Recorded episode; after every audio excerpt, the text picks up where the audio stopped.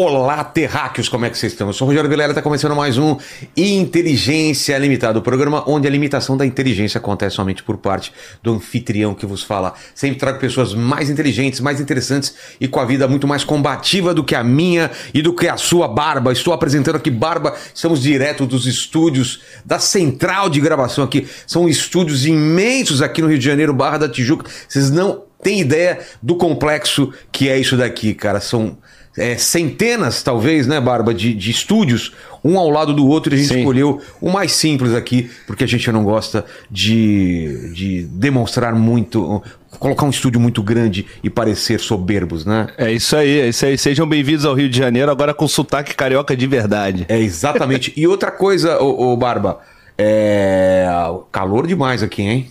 Tá calor demais, tá calor, Calor demais. demais, essa madrugada choveu demais. Choveu. E você sabe o que você tem que falar agora, né? Aqueles papos de Sei, inscreve sei. no canal, papapá. Sei, é se contigo aí, como que é a participação do pessoal hoje? Hoje é um programa especial, participação de membros. Então, manda aí. Então- Você que é do canal BarbaCast, que é um podcast também que a gente acompanha, se inscrevam lá. E aí, o que, que o pessoal faz agora? Tem Já que no começo do vídeo. Tem que se inscrever, dar o like, comentar bastante e compartilhar Exato. essa resenha com a rapaziada. Exato. Estamos aqui com o João. Obrigado pela, pela presença. Estamos tentando marcar há bastante tempo. Aproveitei que eu vim aqui para o Rio. Já falei, vamos fazer a- o papo com o João que a gente está. Pô, eu queria muito saber da tua experiência, da tua. É uma, é uma coisa que a gente estava conversando aqui antes, né? Eu estou tentando ir para lá também, para a Ucrânia, fazer algumas entrevistas lá. E quero saber da tua experiência. Então, obrigado por ter aceitado o convite. Mas sempre as coisas têm um lado bom e um lado ruim. O lado ruim é que eu sou um cara interesseiro. Eu peço presentes. Você me trouxe o presente inútil? Trouxe sim. Na verdade, não é inútil, ele é útil, né? E tem uma história. Tem, Tem que tem ter uma sim. história. Esse é um petzinho Tá cabala. da Cabala, né? É o nome de uma empresa de treinamento que eu, que eu tenho ainda. Ela tá ativa, né? Mas acabou também virando o meu nome de guerra lá na Ucrânia, né? O pessoal te chamava por Takabala? Pelo Takabala. É. Takabala era o nome que eu adotei por lá. E até eu uso ele em ucraniano, né? É. Passei a usar depois em ucraniano. Mas esse pet tem uma história, né? Foi comigo pra lá e as situações que eu vivenciei lá tava colado no meu colete, no meu peito. Hora eu usava esse, hora eu usava um outro mais escuro, cinza, né? Levei três.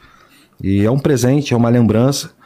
Com certeza ele tem muita energia e muita vibração aí na tua mão. Com pra você certeza, poder cara. carregar e guardar de, de recordação. E esse livro é da tua experiência de lá, né? É, de uma parte dela, né? Eu lancei ele recentemente, Quando? até por. O ano Ah, passado? Não, lancei ele. Foi final do ano, né? Em dezembro, lançamento. De 2023 ou 2022? 2023. Tá. E foi até por uma certa pressão de um amigo meu, o Rodrigo Pimentel, né? Ele Que já veio aqui também. com é, gente. gente finíssima, né? Meu, Demais, meu irmãozão. E aí ele que me induziu, vamos dizer assim, né? Falou, cara, tu tem que escrever isso aí. Claro, porque senão depois você começa a não lembrar direito, esquece É. alguns detalhes, tem que ser enquanto tá fresco ainda na Foi memória. exatamente o que ele falou. Falou, cara, aproveita agora, lança um livro, É. até pra essa história ficar guardada, né? Você ainda é novo, outras histórias virão pela frente. Tá Então, com eu- quantos anos, tô João? com 38. 38? É. Ô, ô, João, é, antes de a gente falar da tua experiência, cara, qual é o contexto, você acha? Por que, que a gente está vivendo tantos conflitos? Você já pensou? Por isso que a gente cresceu num mundo meio pacificado, pós-Guerra Fria, aí cai a União Soviética, uma, uma paz, assim, claro que a gente tem alguns conflitos do Oriente Médio, alguma coisa, mas tava mais ou menos tranquilo de repente, cara. É Iêmen agora, Israel-Palestina, é Hamas, né?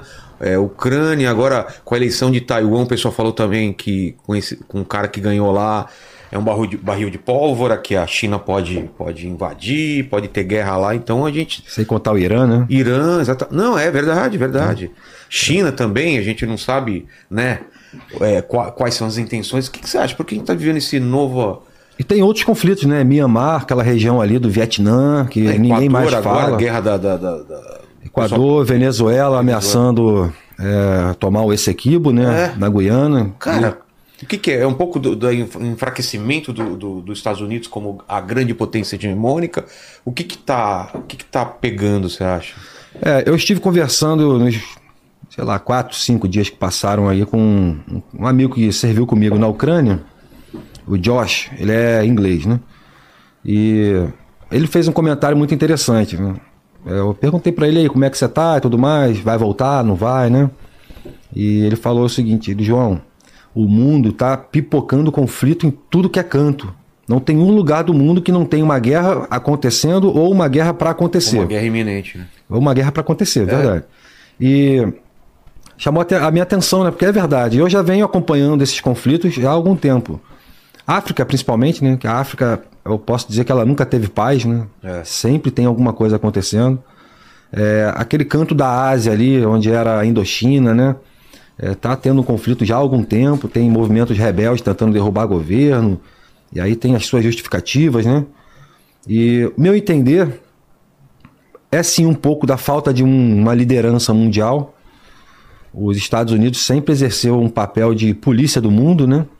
Botava um pouco de medo, né? É, porque o inimigo ele só respeita o que ele teme. É. Se ele respeita por simplesmente uma questão de cordialidade, uma hora ele te atropela. Isso é fato e tá mais do que comprovado isso. Na história.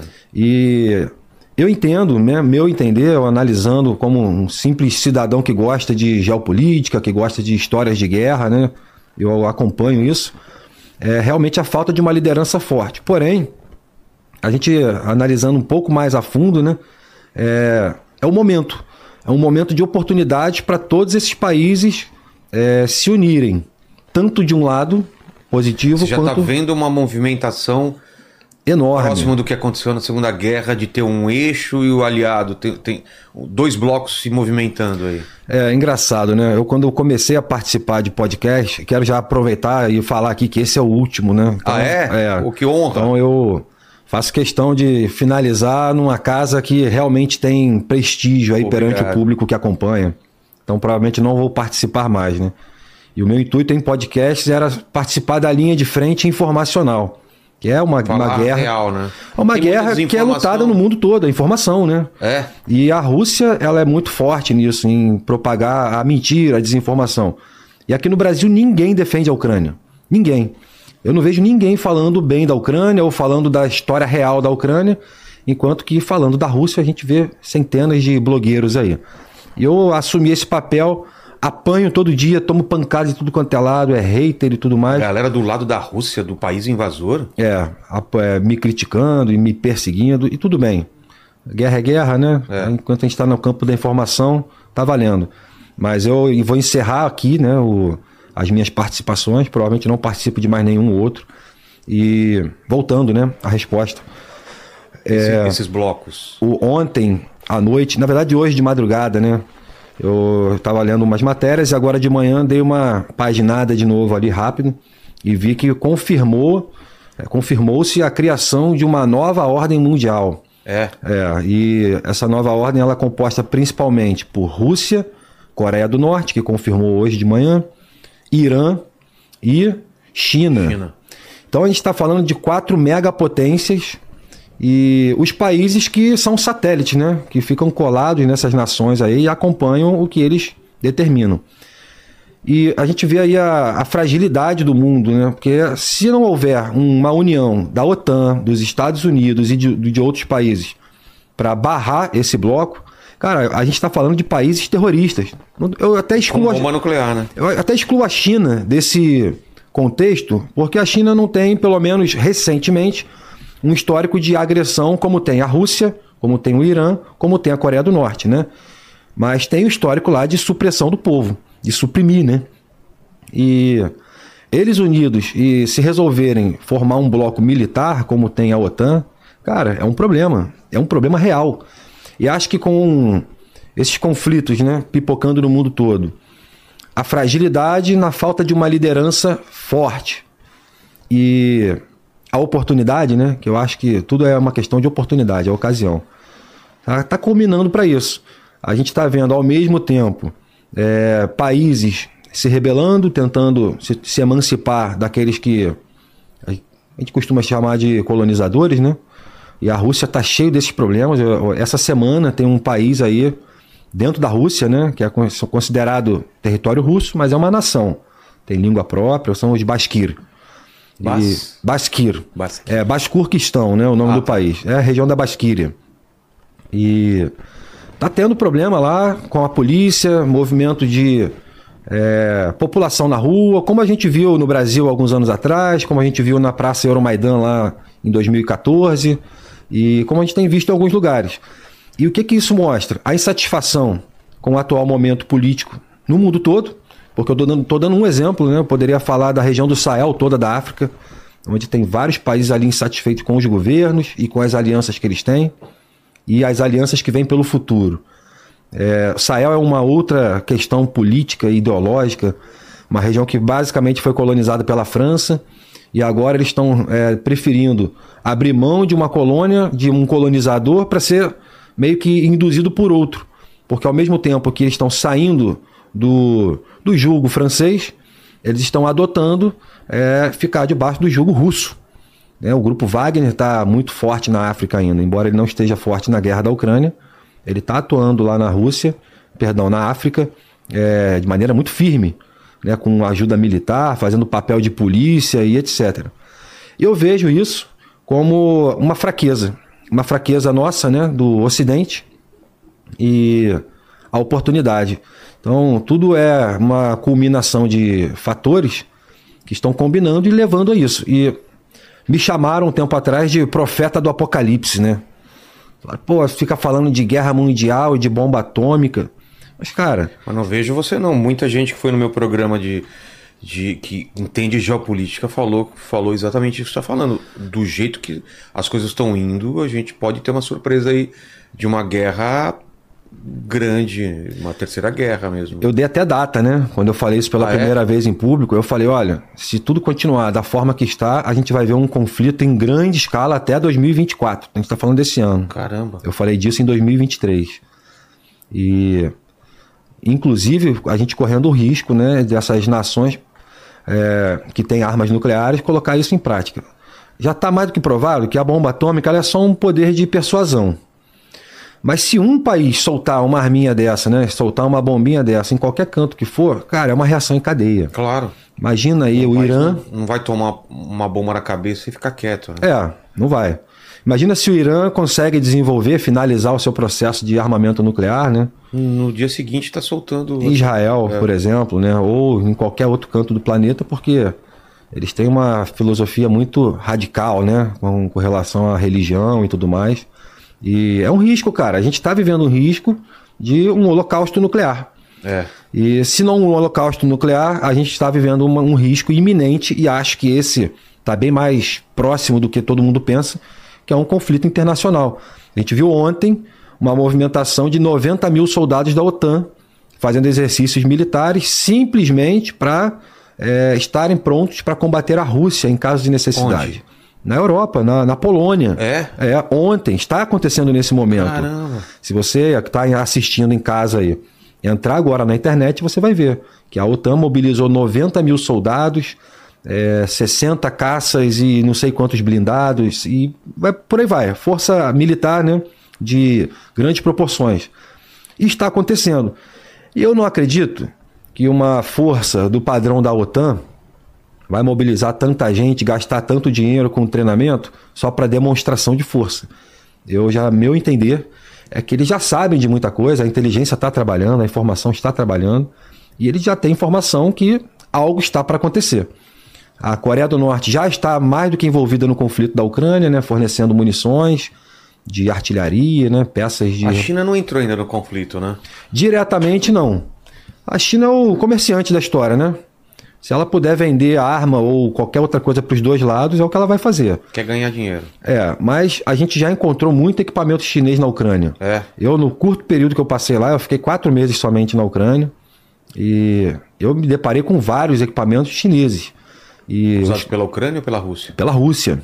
E vários colegas que estavam lá, né, já há um ano na guerra e tudo mais, eles falam, cara, nós já cansamos de encontrar arma, arma mesmo, armamento chinês que foi abandonado pelo russo, né? Foi abatido, tudo mais, e ficou ali. Então, assim, já existe, obviamente, uma participação na guerra. E a, a gente não vai ver isso assumido, né? É. Descaradamente. Mas provas é, já tem, assim, é, para dar e vender, dar com pau lá. Agora vamos falar da tua história, João. É, qual que é a tua história, cara? Que, que, é, que cara. O que, você fez na vida antes de ir para lá? Bom, eu, antes de ir para a Ucrânia, né, eu trabalhei como instrutor de armamento e tiro aqui no Brasil por 15 anos, né? E dei instrução em clubes de tiro, em escolas de formação de vigilante, dei instrução para atletas, iniciantes, pessoas que estavam querendo comprar armas, ou caras que já eram até competidores de alta performance. Forças Armadas, dei curso para Exército, para Aeronáutica. Eu, eu, assim, eu trabalhava com isso e amo né, a parte da instrução, sempre gostei muito. E, e que tipo de armas? Qualquer uma arma leve, né? É. Que seja portátil ou de porte. Então, é algo que, para mim, é, é, é, rotina, é trabalho. Então, não estou dizendo que eu sei muito, não. Eu estou dizendo que eu tive contato com muitas armas a minha vida inteira, né? Desde os meus 18 anos eu trabalho com armamento. Então, as poucas armas que eu não conheço, assim, são as armas realmente de lá do leste europeu, né? Por exemplo, o AK. Eu já tinha manuseado, já tinha tirado um AK-47, mas a gente não vê AK-47 aqui no Brasil com tanta frequência como a gente vê um FAL, um M4, um R15, né? Que são plataformas já ocidentais, né? Entendi. Agora, trabalhei com isso por muito tempo. Antes disso, eu fui militar, né? Sou fuzileiro naval da reserva. Então, entrei com 18 anos, saí com 21. E quase que imediatamente saí dali, passei a trabalhar na área de instrução, comecei na área de segurança privada, dando aula em centros de, de formação, né? E vim acompanhando é, a evolução do mundo do tiro e ao mesmo tempo antenado sempre com geopolítica, né? Que é uma coisa que eu gosto. Eu, é, é meu lazer, né? É, sempre teve. Sempre estou acompanhando e vendo os conflitos pelo mundo, até por conta de ter amigos que serviram comigo e saíram do Brasil, foram para a Legião Francesa, então a gente acaba é, procurando saber do que está passando pelo mundo, né? E em 2014, ou seja, 10 anos atrás, né? É, teve o um, um problema lá na Ucrânia é, com manifestações populares, né? Eu sempre falo desse evento que foi na Praça Euromaidan. Praça Maidan, na verdade, né? O evento ficou conhecido como Euromaidan, que era a população basicamente reivindicando que o presidente na época eu não me lembro o nome, eu sou péssimo para guardar nome, tá? E não repara não, mas era Victor alguma coisa. Tá. E esse presidente, ele tinha sérias inclinações para a Rússia, né? Ele tinha aspirações a conduzir a Ucrânia a se aproximar da, do governo russo e fazer aquilo que a Bielorrússia faz, que nada, nada mais é do que um Estado russo.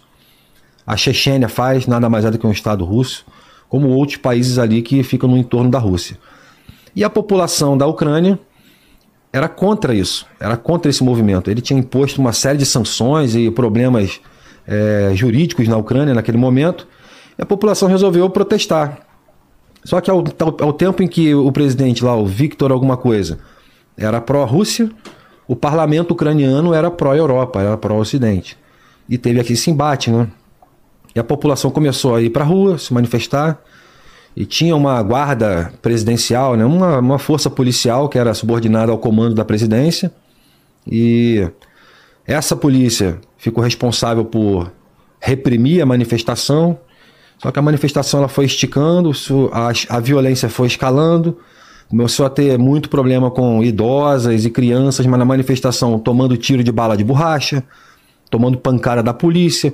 É, tem o, o, documentário que mostra, é até pesado para assistir, eu sempre cito esse comentário. Quem quer entender a guerra da Ucrânia tem que começar pelo documentário. É, Winter on Fire, o nome. É, Inverno em Chamas. Ali é uma hora e pouquinho de documentário. E você vai ver o vídeo das, da polícia dando surra até praticamente matar o cara de pancada, de paulada. É, você vai ver a população protestando pacificamente e a polícia, por ordem do presidente, né, meio que dando uma, uma coça de pau em todo mundo e na base da violência, até que chegou num ponto em que a população da Ucrânia inteira se uniu. Eram aproximadamente, pelo, se não me falha a memória, mas isso fala bem claramente no documentário, acho que eram mais de 2 milhões de pessoas ocupando as ruas de Kiev, né, capital, e a polícia partiu para o uso de armas letais, né? E foram mais de 100 pessoas mortas em um dia, simplesmente por estarem se manifestando. E resultado: o, o povo ucraniano se, se manifestou através de um líder que subiu no palanque, isso é mostrado no documentário, E ele falou: o presidente tem até amanhã, 8 horas da manhã, para abandonar o seu cargo, ou eu e meus 100 homens armados vamos iniciar um movimento armado dentro do país para derrubar esse governo.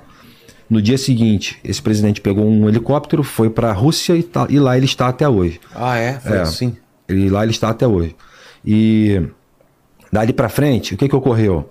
A Rússia infiltrou tropas no que ela chama de República do Donbass, que juntam uma parte do sul de Luhansk com outra parte do norte de Donetsk. São dois estados ucranianos que fazem fronteira com a Rússia. E infiltrou tropas ali e começou um movimento chamado separatista. Eles falam: não, aqui nós somos separatistas, não queremos fazer parte da Ucrânia. E todo mundo sabe, né? Quem acompanhou a história sabe que era tropa russa distribuindo arma para a população local que apoia o russo, daquela região que era a favor, porque não tem jeito, sempre vai ter alguma parcela da população que vai se, se ver numa oportunidade. É. Como a gente estava falando no começo, né? O momento das oportunidades. E eles chegavam oferecendo cargo, oferecendo liderança política, já nomeavam alguns moradores da cidade como, ah, você é o não sei o que da prefeitura, você é o fulano aí da parte da, das, da, das finanças da cidade, e realmente, de fato, foi o que eles fizeram. Dominaram aquela região com tropas russas, começaram a dar treinamento para os rebeldes ditos separatistas, que nunca houve movimento separatista. Todo mundo sabe que é a tropa russa enfiada dentro da Ucrânia, assim como a Rússia fez na Geórgia, com a Ossétia do Sul e um outro canto que eu nunca consigo lembrar o nome, assim como fez na Chechênia, assim como fez na, como está fazendo na Transnistria também, e em outros cantos do planeta que a gente nem escuta falar. Mas esses três são movimentos que se você jogar no Google aí, no YouTube, você acha documentário explicando muito claramente o que está acontecendo. E com a Ucrânia foi a mesma coisa. Dali para frente, o que ocorreu foi uma série de ataques à população ucraniana que era contra aquele movimento separatista. E o que, que a Rússia, na tal guerra de propaganda, né? Que é, é o, é o que eu estou fazendo aqui, fazendo a minha parte, tentando levar a verdade para frente. Ela bombardeava a população, que era contra o movimento separatista, e na mídia divulgava que era a Ucrânia bombardeando a própria população, porque ali eram russos que moravam na Ucrânia, estavam Nossa. querendo matar russo. E essa foi a desculpa do Vladimir Putin na época para justificar a entrada daquelas tropas russas ali. Uma mentira. A Ucrânia, até isso começar, esse problema todo, não tinha movimento separatista, não tinha tropa armada, não tinha tiroteio, não tinha nada disso ali. Tudo começou com o envio de tropas a mando do presidente da Rússia. E durante esse período, né, 2014, que o Donbass estava pegando fogo, né, problema, conflito interno ali, e a Ucrânia resistindo. E o Ocidente fechou os olhos, a verdade é essa, porque esse conflito poderia ter sido resolvido lá atrás. Os Estados Unidos teria por obrigação de proteger a Ucrânia, segundo o acordo de Minsk, que foi firmado lá quando a Ucrânia entregou o seu, o seu arsenal nuclear para a Rússia. Né? É, os Estados Unidos deram garantia de que, caso ela fosse agredida, teria alguém para proteger, digamos assim. Isso nunca foi cumprido naquele período né, de 2014. E a Ucrânia resistiu sozinha já naquele período. A guerra já estava violentíssima e não se falava em lugar nenhum no mundo. É. Ninguém, ninguém falava. Só se fala de Ucrânia e muito pouco agora, 2023, 2022. 2014, Copa do Mundo e. Acho que era Olimpíada, alguma coisa assim, né? Não, foi, foi Copa, Copa do, do mundo. mundo no Brasil, né? E acho que teve Jogos Olímpicos na, na Rússia no mesmo período. Ah, tá. E isso também deu uma. Deve ser a Olimpíada de Inverno. Isso, eu acho que era isso mesmo. Isso também deu uma ofuscada no conflito ali. E de alguma forma, aquele conflito ele escalou, né? A tendência dele piorar e se tornar algo muito maior era grande. Então, o que, que ocorreu? A Rússia propôs um acordo. A Ucrânia já estava quase retomando uma parte bem considerável do que hoje está dominado pela Rússia. Então a Ucrânia já tinha avançado muito no território, combatendo os, os ditos separatistas.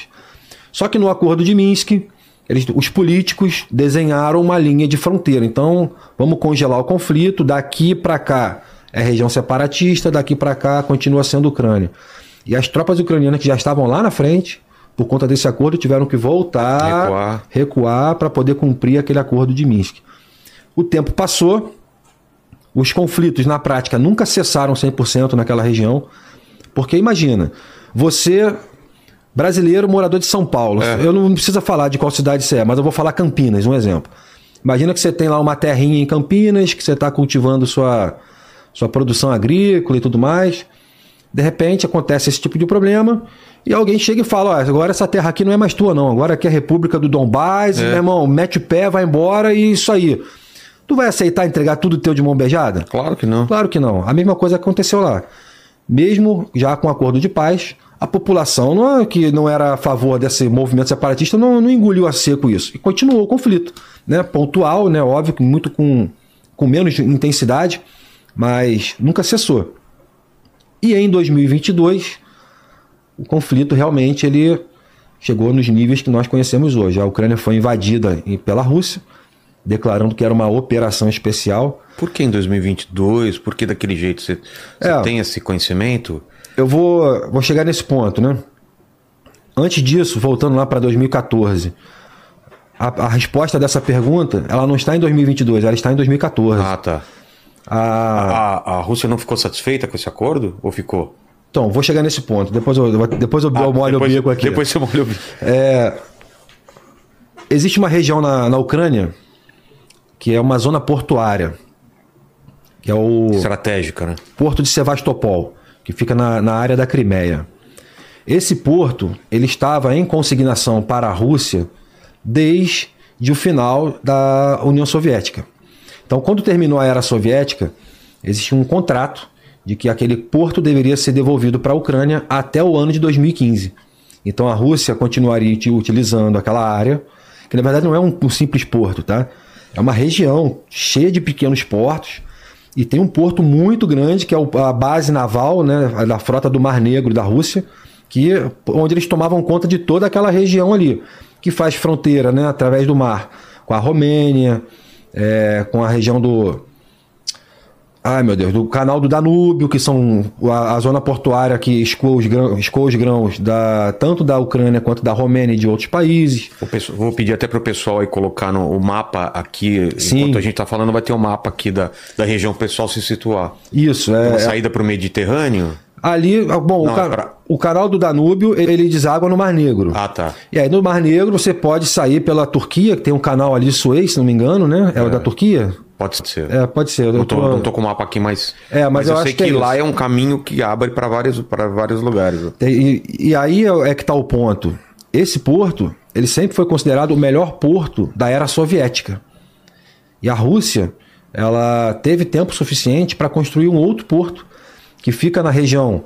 Se você olhar o mapa, né?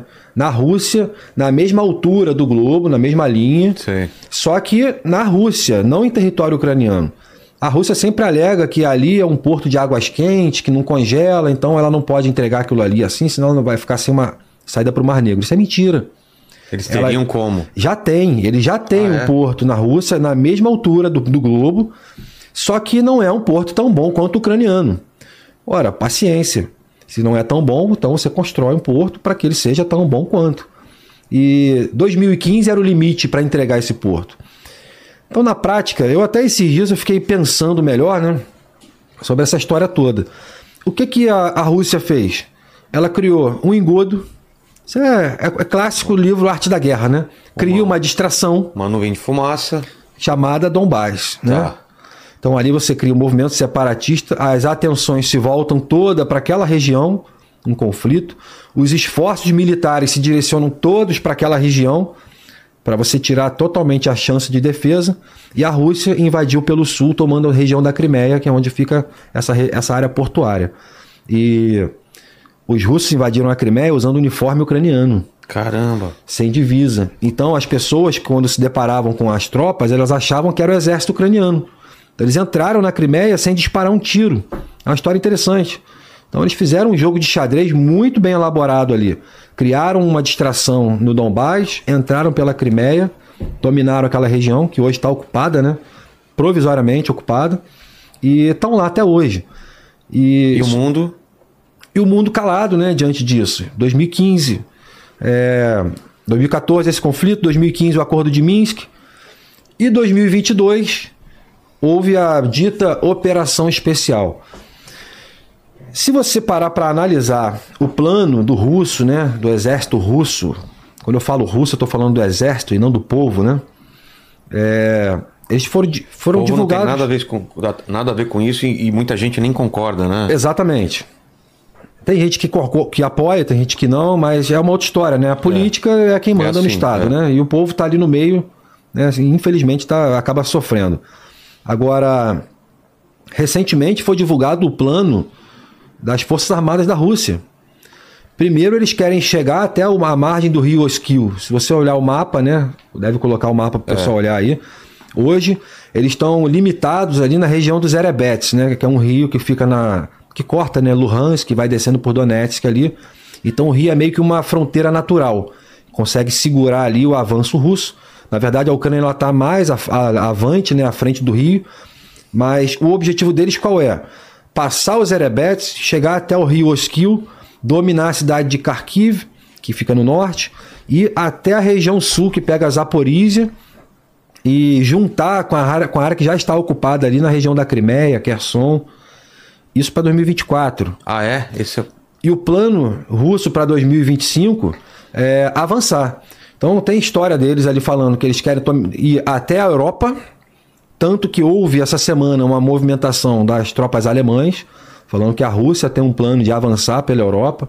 Óbvio que para chegar ah, na não parar na, na não na parar na Ucrânia, né?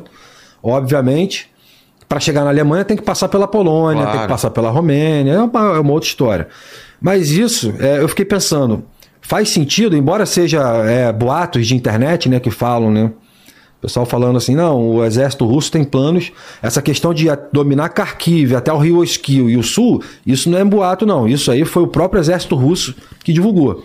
Agora, essa questão de ir até a Europa, falam que é um boato de internet. Ao mesmo tempo que surgiu esse boato, a gente está vendo um treinamento de 90 mil tropas da OTAN acontecendo nesse momento. Então eu não sei se é só um boato de internet, se é só algo que foi ventilado e uma brincadeira de mau gosto. É, eu não duvido. A política expansionista da Rússia, ela é tradicional. Se você vê a Rússia como Estado, ela deveria, na prática, se resumir à região de Moscou, São Petersburgo e a parte mais ao sul que faz fronteira com a Ucrânia, que tem a região do Mar Negro. Só que você olha a Rússia, primeiro, é o maior país do mundo. É. E que você olha a Rússia, ela vai até a Ásia, até o Pacífico, Mar de Bering, mais ao norte, e junta com os países asiáticos e pega uma parte da Eurásia. É. Se você vê o mapa russo, são muitos países dentro de um país só. E aquele senil do Vladimir Putin tem a coragem de falar que o governo americano é um governo imperialista. então, assim, para mim, fica mais do que claro que assim, só segue essa doutrina russa e tudo mais, quem realmente acredita ou é conveniente, né, com o que está acontecendo, ou quem acredita nas mentiras do que o, o governo russo conta, ou quem se beneficia de alguma forma. Porque a gente vê o mapa russo hoje. Cara, são vários países que foram dominados e ao risco de qualquer movimento de emancipação, eles são esmagados, né, suprimidos é. através da força. E para mim, está muito claro. A Rússia ela não só pretende dominar a Ucrânia toda, né? Mas como outros cantos, eu não vou nem dizer a Europa toda, mas, por exemplo, uma parte ali da Romênia, é provável que daqui a alguns anos venha a ter problema, principalmente ali a região próxima ao Zacarpátia, né? É uma região da, do, do sul da Ucrânia. É, a Polônia tem muito medo, né? Eu estive lá na Polônia, os caras realmente eles sabem o que, que é uma. Porque eles já, eles já sofreram dos dois lados, né? Tanto da Alemanha quanto da Rússia. Né? É. A Alemanha tem essa mancha no passado, né? Mas hoje é realmente um, é um outro país, é uma é. outra história, é um outro povo. O povo alemão. Eu tive um comandante alemão na Legião Internacional e é um povo com coração, vou te falar, igual o brasileiro, assim. Eles realmente são muito, muito amigáveis, hospitaleiros e se colocam no lugar do outro, eles sentem a dor do outro, sabe? Então a gente não pode olhar uma mancha no passado ah, e achar que ainda persiste isso, porque é, é uma falácia, é uma mentira, né? E a gente vê que o, o conflito né, da Ucrânia, o russo, se conseguir, por exemplo, um acordo agora, ele vai fazer exatamente o que ele fez em 2014. 2014 estourou o conflito, 2015 acordo de Minsk, congela. E aí congelou o conflito por algum tempo. E o que, que a Rússia fez de 2015 a 2022? Se preparou. Se, se reuniu, né, juntou força, juntou armamento, elaborou estratégia com toda a calma do mundo. E o mundo achando que é, a paz reinava, é. né? As mil maravilhas estão imperando pelo planeta, não tem guerra, não tem conflito. E respondendo à pergunta que você fez anteriormente, né? Acho que está entrelaçada a resposta, é um fator, né? um conjunto de coisas. Mas essa guerra da Ucrânia pela Rússia, né? Sendo invadida pela Rússia, ela acabou desencadeando diversos outros conflitos no mundo como uma forma de distração. Só que essa distração ela pode ter um preço muito alto, porque existe a escalada da violência. É. Uma coisa é você jogar uma bomba em um determinado ponto, um vilarejo e tudo mais, e parou por ali e fica ali aquela guerra diplomática. Outra coisa é você joga uma bomba, o outro vai lá e joga 10. Aí o cara que jogou 10 vai receber agora 100.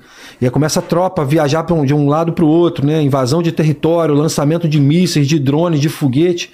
E assim, se a intenção era desviar o foco da guerra da Ucrânia, é, pode ser que tenha dado certo no primeiro momento, mas acabou, está acabando por desencadear conflitos no Oriente Médio inteiro, prováveis conflitos em outras regiões que ainda não estão acontecendo, como aqui na América do Sul. É. Né? E a gente sabe que, por exemplo, o grupo Wagner, que é a tropa de mercenários lá do governo russo, que é a Rússia, só não admite, né? Todo mundo sabe que o grupo Wagner é do governo russo, que ele é comandado por políticos russos e se enfia em conflitos de nações onde a Rússia não pode meter a mão oficialmente. Então o que, que ela faz? Não, mas eu tenho uma empresa aqui, ó, que presta serviço para mim, ó. Contrata essa empresa, que na verdade é o governo russo entrando Caramba. em países para lutar. E esse grupo Wagner, até pouco tempo atrás, era a empresa que fazia a segurança do presidente da Venezuela. Ah, é? É, só pesquisar. Quem quiser dar uma olhada aí na, na internet. O Grupo Wagner era a empresa que estava responsável pela presidência da Venezuela. Não sei se ainda é nos dias de hoje, mas eu estou falando de cinco, seis anos atrás, não tem tanto tempo. Então, para mim, essa história de Essequibo, né, correndo o risco de ser invadida pela Venezuela, ela está muito além de uma briga por território, né, que o aquele presidente lá da, da Venezuela declara ser uma região da Venezuela, historicamente. Na verdade, não é. Não, nunca foi. Isso já foi acordado há 100 anos atrás em, no, no Tribunal de Haia, né? já foi julgado e definido. Então, assim, não há mais o que se discutir. E agora, 100 anos depois, ele quer levantar de novo uma bola para falar: não, esse território aqui é meu e tudo mais. A gente sabe que não é. Ele sabe que não é. Que na verdade que ele faz parte de um movimento que está acontecendo em vários cantos. Israel, tudo indica que foi um movimento incentivado também pela guerra da Ucrânia. Né? É, o tempo vai mostrar isso. Tá, tem provas? Ninguém tem prova de nada. Falando né? 7 de outubro, aquela invasão. É, a invasão lá do território israelense. É, o Hamas né, sendo financiado pelo Irã. O Irã, um aliado fortíssimo da Rússia. O Irã que fornece os drones Shahid 136, que todo dia bombardeia cidades civis na Ucrânia é, quem estava por trás do ataque do Hamas? É o Irã. E o Irã é um aliado político e militar da Rússia. Então, ao, ao que tudo indica, foi mais uma cortina de fumaça para tentar distrair o Ocidente do que está acontecendo na Ucrânia. Deu certo no primeiro momento, não adiantou, né? Hoje o foco já está de novo voltado para a Ucrânia, até porque Israel já venceu a guerra. É uma questão de tempo até dominar completamente o território ali. Você teve lá, né? Em, é. em Israel deve ter visto muita coisa que não te agradou, né? Mas com certeza viu a força que o exército israelense tem. Com certeza. E o Hamas não tem a menor condição de encarar aquela potência. E, e digo mais, tá? Aqueles países do entorno de Israel não têm condições de encarar Israel. Porque Israel tem uma potência militar muito forte, tecnologias muito fortes, muito boas. E um povo que tem vontade de lutar. Ao contrário do que a gente vê no mundo todo, é, até na Ucrânia aconteceu isso, né? Quando estoura um conflito, a tendência da população que não quer ou que não se sente capaz de lutar é de fazer o quê? Fugir. Fugir. Em Israel, o que, que aconteceu? Foi o contrário. Pô, o contrário. As empresas de, de, de transporte aéreo não tinham mais passagem para vender. Porque judeus do mundo todo compraram passagem quase que automaticamente e voltaram para se alistar no exército. Então, assim, não se trata só de força militar, de armamento, se trata de vontade de lutar. É, porque lá está em jogo a existência do, de Israel, né? A existência de um povo, de um né? povo, né? Se Israel. É igual eu ouvi esses dias alguém falando, né? É, Israel pode se defender várias vezes e sobreviver. Mas se ela não sobreviver uma vez, ela some do mapa. É. Se ela não se defender uma vez, ela some do mapa. Então, meu apoio sempre vai ser para Israel, até porque a história de Israel é antiga. As pessoas falam, olham o conflito de Israel só o agora, né? O momento. E aí não veem que lá atrás Israel é, já era povoada pelo, pelo próprio povo judeu, vamos dizer assim, e era chamada de Judéia, né? Não é à toa que o israelense é chamado de judeu. E sempre foi aquela região ali ocupada pelos judeus. E a ocupação da, da região de Israel pelos povos que dominaram, né? a gente está falando do, do povo otomano, dos romanos e dos outros que entraram por ali, os bárbaros, etc. Né? Sempre tentaram acabar com o povo de Israel para suprimir qualquer tentativa de revolução. O primeiro a conseguir algum êxito nisso para tentar apagar Israel da história foi o Império Romano, que tirou o povo, o nome do, da região de Judéia e colocou o nome da região de Palestina. O nome daquela região era Judéia. Tem o professor Rock, você deve conhecer ele. Sim, já fui várias vezes.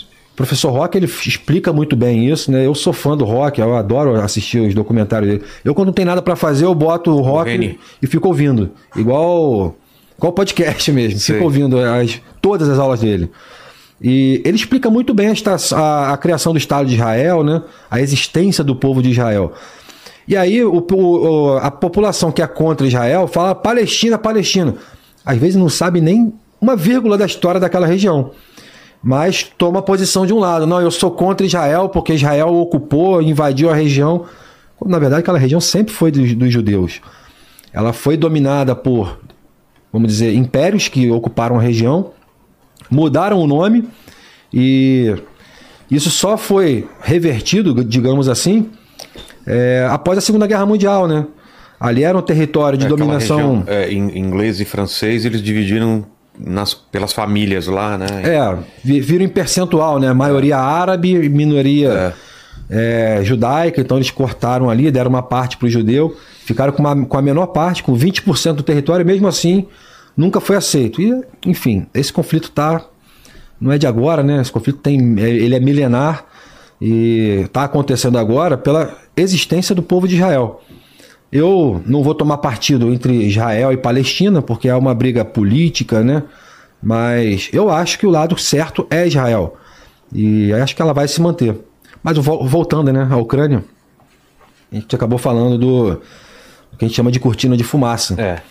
Ao meu entender, e de muitos é, estudiosos da guerra pelo Você mundo. Você acha mesmo então que, que, que todos esses conflitos têm uma, tem uma pontinha aí de culpa da, da, da Rússia, da Rússia para para desviar a atenção, porque realmente a partir desse conflito aí em Israel parou-se de falar da, da, da, guerra da Ucrânia, que era o que dominava o noticiário internacional, né? É, porque na prática só tinha a guerra da Ucrânia é. acontecendo, é. né?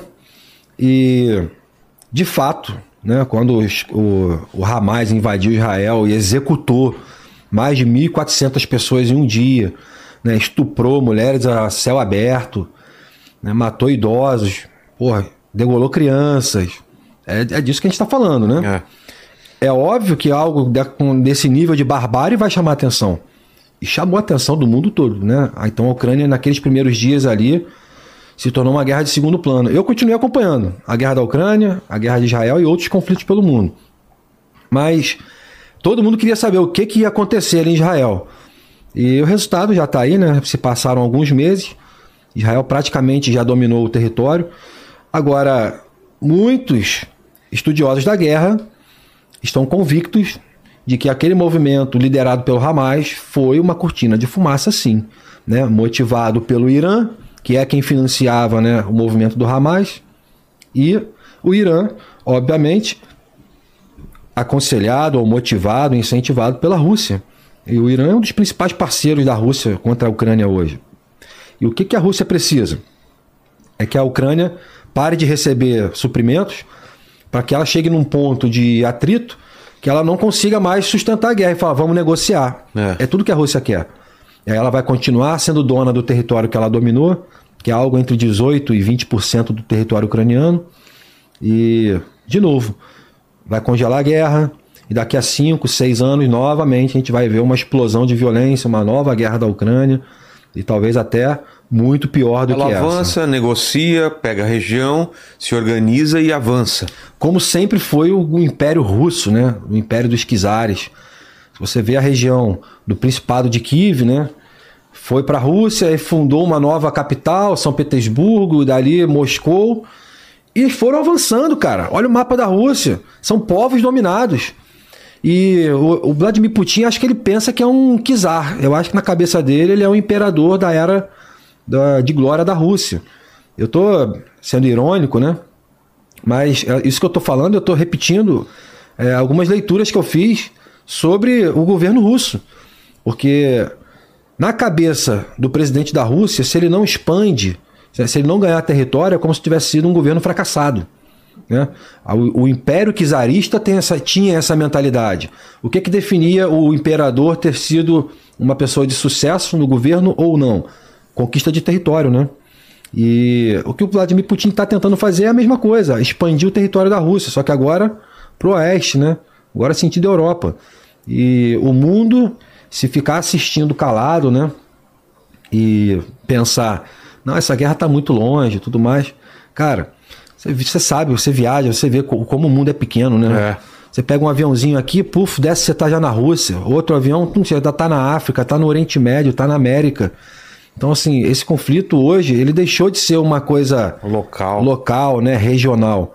Ele vai, está caminhando e sem acredito... Contar, sem contar a economia, que afeta o mundo inteiro de cara. Né? É, a, a gente está pagando, né? Já no Brasil, a gente é. já está pagando o preço por isso, né? Combustível caro e tudo mais.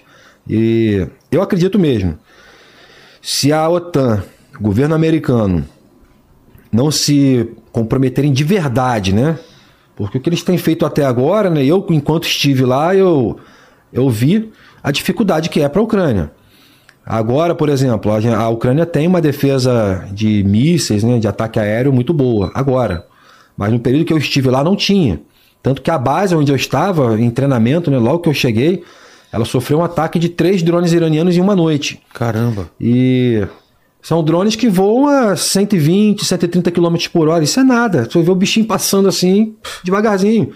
Se você, dependendo da altura, você consegue derrubar até com tiro de fuzil, de metralhadora, né? E hoje a Ucrânia já tem condições de se defender, porque ela já tem uma defesa antiaérea para derrubar esse tipo de drone.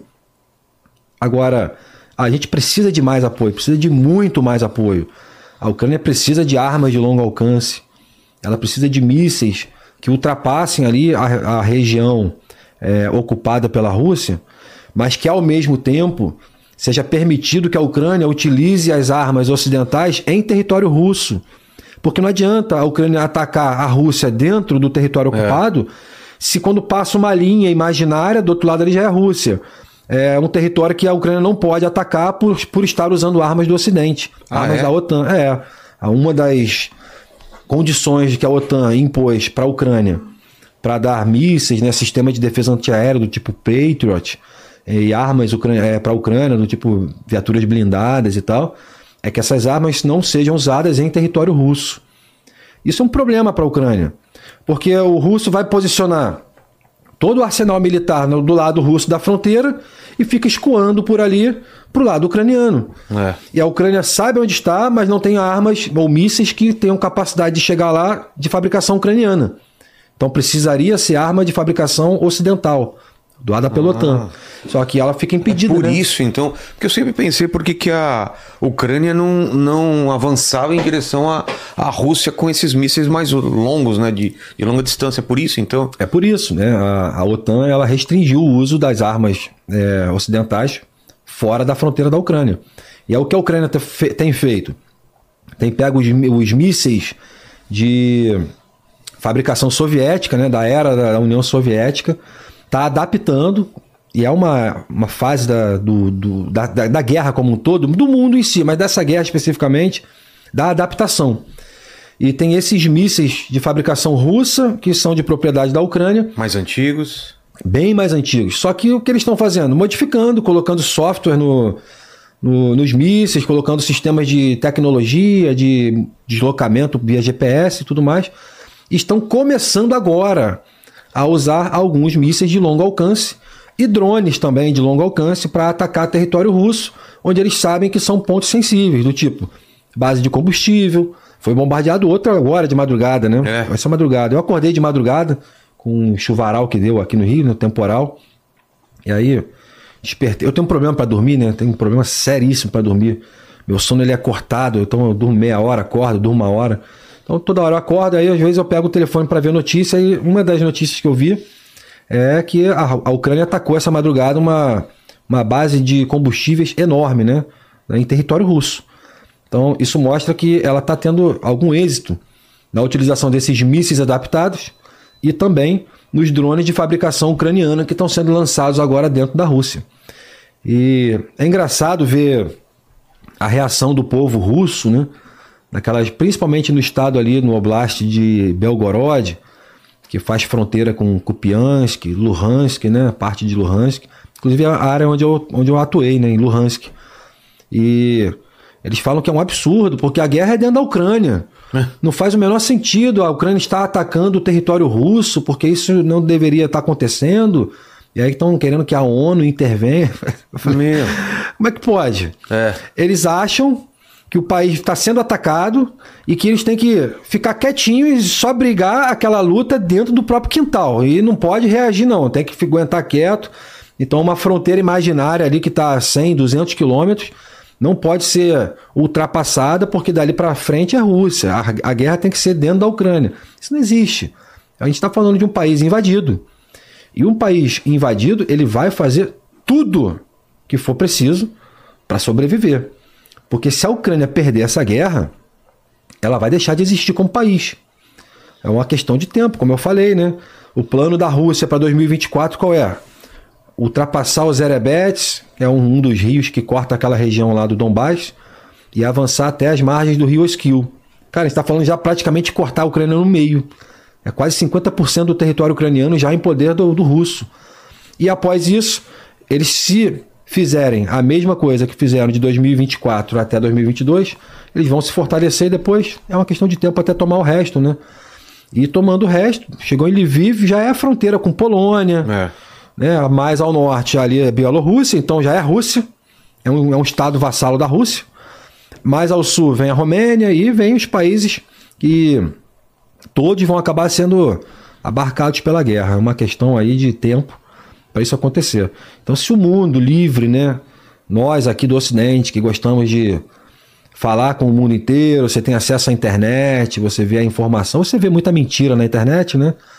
Mas se você for pesquisar, você vai ver o que, é verdade e o que, não é. é. O comércio, a área de livre comércio, você faz comércio com quem você quiser, você viaja para onde quiser, você pode sair do seu país, não tem problema nenhum. Você estuda o que você quiser o mundo como nós vivemos aqui no Ocidente hoje, a gente pode falar que realmente é um mundo livre, apesar dos pesares, né? A gente está vivendo uma fase política e tal, não só no Brasil, mas em vários países, uma fase bem complicada. A gente ainda pode dizer que tem liberdade. Lá não. Lá, se eles perderem, esquece. A Rússia não tem mão na cabeça de passar a mão, a pano quente, nos países que estão sob o jugo dela. Ela Pode, vai correr o risco de novo de perder, né? Vai virar, vai virar Rússia. Se a Ucrânia perder, ela vira a Rússia. E a Rússia, se ganhar, ela não vai se contentar só com a Ucrânia. A Rússia vai continuar o que ela fez a vida inteira. Cara, a história se repete. É, é só, é só ler a história da Rússia. A Suécia ela... tá, tá, tá, se preparando também, né? E, tá, e a Suécia tá bem pertinho ali, né, cara? É. No Mar do Norte. E não é só a Suécia, né? Tem outros países que já estão de olho aberto. É. A própria Alemanha. A Alemanha, como eu disse, né? Ela mobilizou tropa agora, esses dias. E segundo o próprio governo alemão, é para é, se defender do ataque russo. E olha que tem a Polônia, entre Caramba, a os Rússia caras e a já Alemanha. estão se preparando. Já, cara, a gente já tá vendo movimentação, treinamento da OTAN. E os outros países que estão ali, ainda mais na fronteira com a, com a Ucrânia, já sabem, cara. Se a Ucrânia cair, é uma questão de tempo até esse problema se tornar global. A gente está vivendo realmente, é, para mim, pelo menos, já caiu essa ficha. Para quem vive de repente numa redoma de vidro, né, numa bolha, não vai acreditar, só quando acontecer. Mas a gente já está vivendo aqueles dias que antecederam a Segunda Guerra Mundial, Aquela tensão, movimentação no tabuleiro. pipocando o conflito em tudo quanto é Em canto. tempo real a gente tá vendo isso, né? A gente tá vendo agora, só que pra mim é o que E- o prelúdio e- da terceira guerra. Não, e, e tem uma coisa que é, é primordial, que é a eleição nos Estados Unidos, né, esse ano. Isso pode... E da Rússia? E da também. Rússia também? Em ah, março. Ah, não sabia. Março ou abril, acho que é abril, eleição da Rússia. Que o Putin vai ganhar, né? O Vladimir Putin gente- nunca perde uma eleição, né? 90, Incrível, né? 97% de Aprovação. De aprovação. Pô. Quem que é o Putin, cara? Tem várias teorias aí que o cara tá com uma doença terminal. É. Vários... O que, que, que você sabe ou que você já escutou lá? Rapaz, eu sei mais sobre o Vladimir Putin do que o Vladimir do que o Volodymyr Zelensky, né? Sério? É. Por quê? Porque eu estudo meu inimigo. E aí? E o Putin é um cara que se tem que respeitar. Você Qual que é a história dele? Ele era da KGB? Ele era, ele não era um cara da KGB. Não ele era, qualquer um. É, ele era o cara da KGB. É. De influência fortíssima. Ficou adido na Alemanha é, pós Segunda Guerra, né? É, até o fim da, da- do Muro de Berlim, né? Até a A queda. Alemanha Ocidental, oriental, Alemanha Oriental, né? Ficou adido lá até a queda do Muro de Berlim e fazendo parte da, do planejamento político, né? Das estratégias ali daquele período que era a Guerra Fria. Com o, o Muro de Berlim tendo caído, acabou aquela hegemonia da Rússia, né? Na, na região da Alemanha, não só da Alemanha, mas em alguns países. E o Vladimir Putin voltou para a Rússia e ficou desempregado. Olha só que situação interessante. O fato dele ter ficado desempregado, né, é porque acabou a agência que ele trabalhava, ela praticamente foi, praticamente não, ela foi extinta, deixou de existir. Então ele volta para a Rússia com a família dele e sem emprego. E ele começou a trabalhar com um político, que era um dos representantes da Duma, né, que é a, tipo a Câmara dos Vereadores deles lá Tá. que era uma espécie de vereador. Ele era o segurança do cara. Então você vê vídeos aí dos anos 70, anos 80, ele já em contato com alguns políticos, mas após a queda, a queda do muro de Berlim, ele já efetivamente trabalhando como segurança desses caras. Ele baixinho, né? E o cara que ele fazia segurança, dois metros de altura. Só que ele é faixa preta de judô. Então, ele, além dele lidar com armas e ter experiência né, de, de campo, vamos dizer assim, ele é um cara que é do meio da luta, né? Então, a questão de tamanho não quer dizer nada. Eu, eu, sou, eu que sou lutador, eu sei que o tamanho não quer dizer nada. E ele, de fato, começou a trabalhar nessa área. E, naturalmente, o que, que aconteceu? Se aproximou do espectro político. Começou a ter contato com políticos. Ele se tornou um homem de confiança. Então acabou em algum momento da vida dele sendo aquele cara que fazia os contatos para ter acesso ao político. Então as pessoas iam até ele, ele falava com uma pessoa, até que ele foi lançado como um candidato. E em determinado momento ele teve uma aspiração, porque eu não me lembro o nome do presidente, eu estou tentando lembrar o nome do presidente aqui. Qual? Que assumiu, da Rússia, que assumiu Ah. e colocou ele para ser o chefe da inteligência, que é a antiga KGB, né? Que hoje é o, se não me engano, o SBU lá da Rússia. E ele assumiu essa função. E qual é a característica dessa função no país, né? Do chefe dessa agência especificamente? Sabe os problemas de todo mundo. Sabe quem é envolvido com a máfia, sabe, Sabe os quem... podres. De todos, de todos, né? Até que ele se lançou presidente pela primeira vez. E tudo indicava que ele ia perder. O candidato de oposição dele, é... eu tô tentando lembrar o nome, mas como eu falei, eu sou péssimo de guardar nome, tá? O candidato de oposição dele tinha fortes condições de ganhar a eleição. Eu vou ver aqui o que, que eu procuro. Coloco. Bota é, candidato primeiro mandato Vladimir Putin. Tá. E aí deve aparecer ali quem foi que concorreu com ele. E o que, que ele fez para ganhar a eleição? Ele usou a estratégia que ele sempre usa até hoje, né? Que é a guerra da informação. pegou fotos do cara. Tem um documentário que fala, né? Tem alguns da vida do Vladimir Putin, né? Tem vários. Eu assisti todos até agora. E ele pegou fotos da vida pessoal do cara com amante e Ah. coisas assim e puf, divulgou no jornal. E aqui a Rússia é um país muito tradicionalista, né? Um país de origem católica, ortodoxa.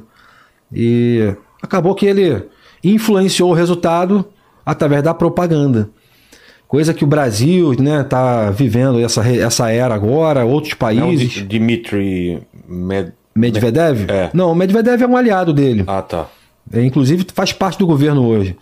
O Dmitry Medvedev é o cara que deveria ser acusado de o profeta do apocalipse, né? Porque esse cara é doido pra soltar uma bomba atômica. Se um dia esse cara assumir a presidência da Rússia, eu acho que é o fim do mundo. Porque, é, pô, pelo que ele fala, sim. Porra. Porque toda hora ele fala que vai usar arsenal nuclear na Ucrânia. Vai usar arsenal na- nuclear se a OTAN mandar os F-16. Aí a, a OTAN já falou que vai mandar. Então, assim, eu não sei qual é o que, a- o que, que ele está esperando, se ele realmente vai lançar alguma coisa. Porque conforme a ajuda vai chegando para a Ucrânia, ele fala: se chegar isso, nós vamos soltar uma bomba atômica. Aí chega E não solta. e não solta. Se chegar aquilo outro, nós vamos soltar. E fica nessa, né? Não é o Medvedev. Depois, olha com calma, né? Tá. E uma característica do, do Vladimir Putin é, primeiro, né?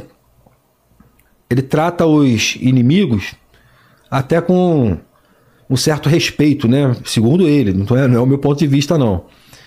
Porque ele entende, eu acho que é bem interessante essa fala dele, né? Ele entende que o inimigo dele hoje pode ser o parceiro comercial de amanhã. Pode estar fechando negócio com ele, pode ser até provavelmente um amigo no futuro. Agora, aquele que é amigo dele e trai, esse não merece perdão. E o que, que acontece com todo mundo que trai a confiança dele segundo os critérios dele, né? Morre. não morre, né? É, É, tem mal súbito. tem um mal súbito, escorrega e cai do oitavo andar, né? O avião cai do. Porra, é bombardeado. Come coisa explode uma- envenenada. explode uma granada dentro do avião do Prigogine, come uma comida que está envenenada, se engasga. Então, assim, todos que se opõem a ele geralmente morrem de formas mais inusi- inusitadas possível. E são os modos operantes da KGB. Se você vê todo mundo que morre, é realmente como a KGB agia nos anos 60, 70, até 80 ali. E isso continua acontecendo. Agora, é, é a- é a verdade nua e crua, vamos dizer assim, que tá aí para quem quiser ver, cara. Só não enxerga quem não quer. A Rússia é um estado terrorista, sim. Ela bombardeia a Ucrânia, como bombardeou a Chechênia, como bombardeou a Geórgia, como ocupou a Transnistria e vai continuar fazendo isso porque é a raiz, é a natureza russa, expansão territorial. E o Putin é esse representante dessa visão expansionista. E ele tinha esse discurso desde o começo ou foi mudando, você acha? Não, ele mudou radicalmente. Até é verdade, eu comecei falando dele e não concluí. E ele. E depois você até falar da proximidade dele com o Trump, ou se, se tivesse o Trump, ou se voltar o Trump, se muda essa, essa balança aí do. do- É, eu acho que não muda, não. É. É, poderia Mas até. Talvez antes. Mas mesmo assim, eu acredito que o Trump Eles iam não. invadir de qualquer jeito, me- mesmo se fosse o Trump que tivesse no governo. Porque é o seguinte, cara, o Trump ele ia falar com ele, que ia usar o blefe, né? Como o Putin também faz isso toda hora, ele blefa. E ia ficar muito feio se o Donald Trump blefasse dizendo que se a, a Ucrânia fosse invadida pela Rússia, eles iam colocar tropa e depois não colocasse. É. Então acho que no primeiro momento, provavelmente o Donald Trump ele ia se omitir de opinar para esperar para ver o que, que ia acontecer, como foi feito né, com o próprio Biden. Eu não gosto do, do Joe Biden como presidente, tenho milhares de críticas, mas não posso negar que ele está ajudando a Ucrânia. Agora, nesse momento, ele não está ajudando. Ele está se negando a liberar armamento, né, liberar as coisas que a, que a Ucrânia precisa, porque a eleição americana está chegando. É. Então ele está tentando apontar para os é, os democratas e os Republicano. republicanos, obrigado. Ele está tentando jogar a culpa de não liberar apoio para a Ucrânia para o lado dos, é, dos republicanos. Ele está tentando a todo, de toda forma fazer isso. Então acho que agora, chegando bem perto da eleição, ele vai falar: tá vendo? Nós vamos soltar aqui o armamento, o dinheiro para a Ucrânia se manter, e nós só seguramos até agora por culpa deles. Ah. E isso vai ser uma forma de tentar enfraquecer o Donald Trump. Entendi. Voltando no Donald Trump, cara. No Putin. No Putin, então vamos voltar mais um pouquinho ainda. É, o, Se, se ele mudou. do o Vladimir começo. Putin, ele tinha um perfil de liderança muito bom, cara, no- É? no- nos primeiros mandatos, no primeiro principalmente. Inclusive, ele fez uma declaração muito interessante que parece que foi o veneno dele. Ele falou: o pior dos venenos que existe no mundo é o poder. É o mais viciante de todos. E esse risco eu não corro. Tanto que ele não concorreu para a reeleição. Então, para poder ter uma alternância de poder. E quem ganhou foi o Medvedev, que era o parceiro dele, entendeu? Só que o Putin não era ainda essa figura carismática no cenário internacional até aquele momento. Ah, é? É, ele era um presidente forte, é, com tendências de valores familiares, como a Rússia normalmente tem, né, valores familiares e tal, mas pela tradição, pela tradição, um país pobre, um pa- país muito pobre, que tem diversos problemas. Então, meio que ele veio com essa ideia, né, de como a gente vê a direita, né, aqui no Brasil. Na teoria, tá? Na teoria. Porque na prática é um país comunista, porra. É um país onde o regime socialista é o governo que impera. Todos os canais de televisão são estatais, são do governo. Todas as empresas que estão lá têm a influência, têm a mão, o, o governo é quem manda, vamos dizer assim. Isso quando não é dono de tudo. E ele alternou o poder, perdeu, ele, aliás, não se candidatou, lançou o Medvedev, Medvedev venceu a eleição. Depois do Medvedev, ele voltou e desde então ele não saiu mais. Ele já está há sei lá quantos mandatos no E aí poder. foi mudando. E aí você já vê um outro Vladimir Putin. O Vladimir Putin que tem sede de poder, tem ganância realmente pelo cargo que ele ocupa. E muitos, né, já ouvi algumas histórias, com teoria de conspiração, né? Algumas histórias que dizem que ele, se cair, muito provavelmente vai ser assassinado.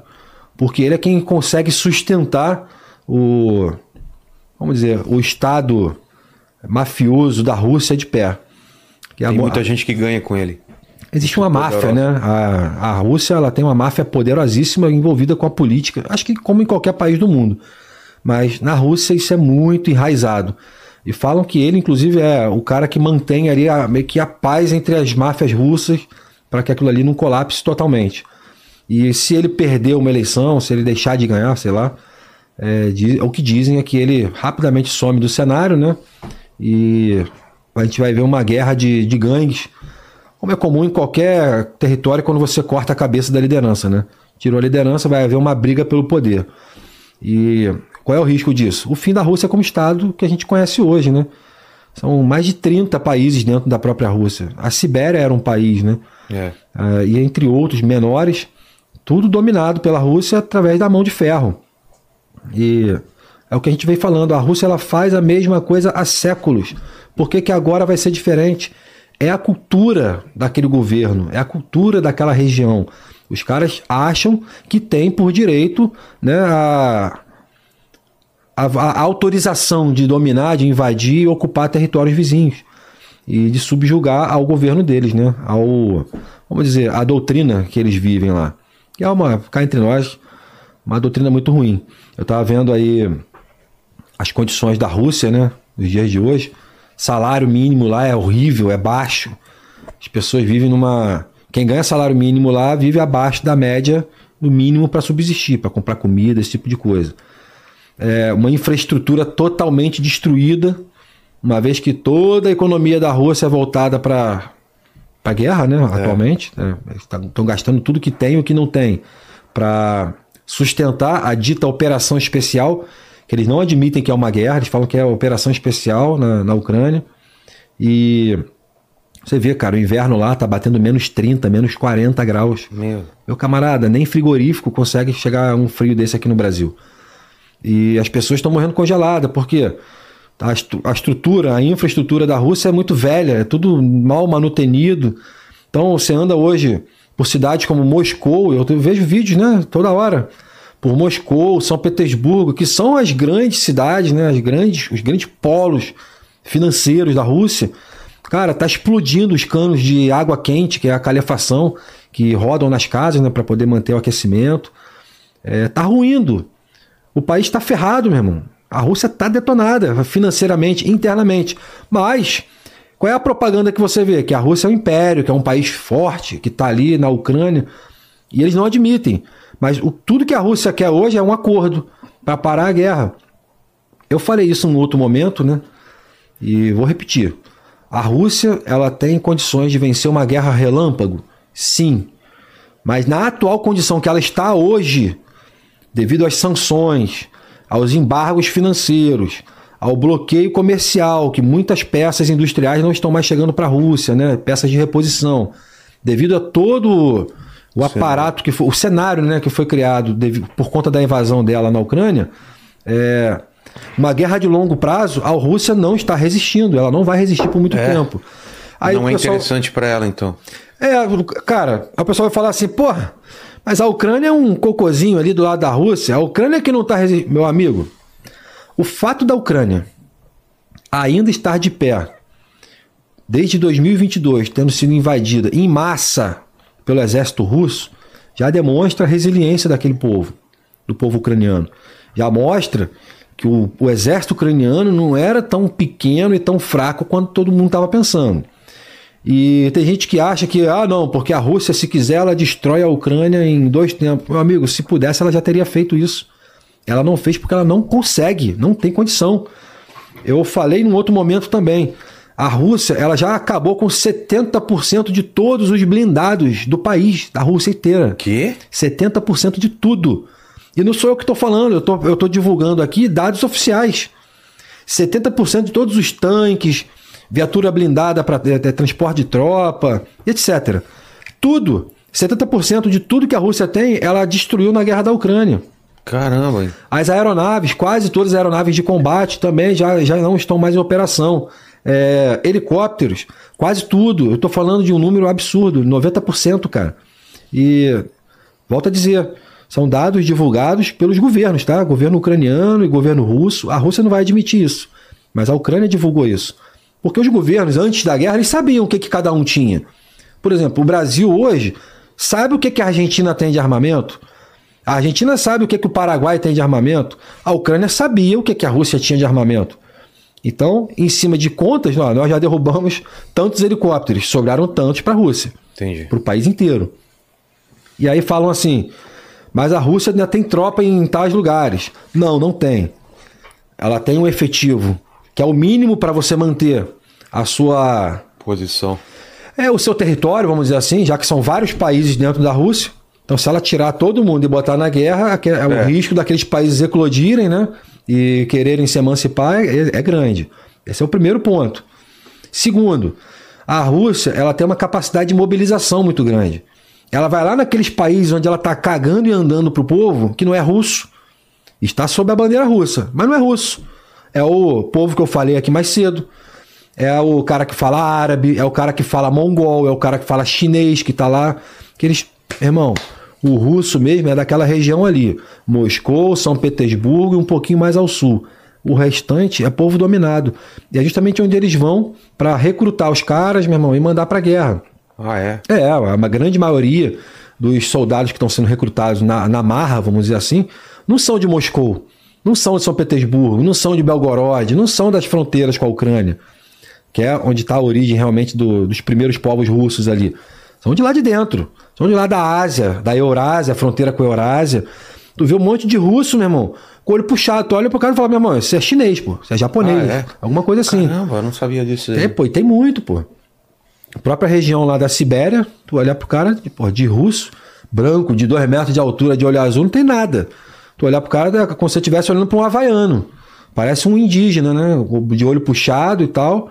E oriental mesmo. Mas tá lá, bandeira russa, né, meu irmão? E é onde eles pegam a mão de obra, né? A massa de manobra deles e mandam pra guerra. E alguns desses países já estão começando a se rebelar. É, eu falei aqui da Basquira, né? Por que, que eles estão tendo um conflito lá agora? Eu acabei não concluindo aquele assunto. Assim como na Praça Euromaidan, né? Eles estão meio que caminhando para isso. Um, um, pensador lá, parece que um escritor lá é, basqui, da Basquíria, do Bascurquistão, eu não sei nem como é que fala, é Bascurquistanês, eu acho que é isso. Sim. Deve ser isso. É um poeta, né, escritor e tudo mais, foi recrutado pela Rússia e eh, estava sendo enviado obrigado para a guerra. E ele não queria ir e começou a fazer matérias em jornal e tudo mais. Foi preso e condenado a quatro anos de prisão. E isso causou uma revolta popular. Está acontecendo agora, tá? Quem entrar nesse momento Agora aí, tá acontecendo. agora, agora. A população está na rua. Primeiro dia foram 10 mil pessoas. Botaram a polícia russa para correr, meu irmão, na base da pedrada. Segundo dia, já era em outra região, já tinha também alguns milhares de, de pessoas se manifestando. A polícia foi lá. Cara, para ser Euromaidan começou assim. Né? Um- um- o povo vai mani- se manifestar pacificamente, com bandeira, com faixa. E aí vem a polícia e pum, desce a cacetada no povo.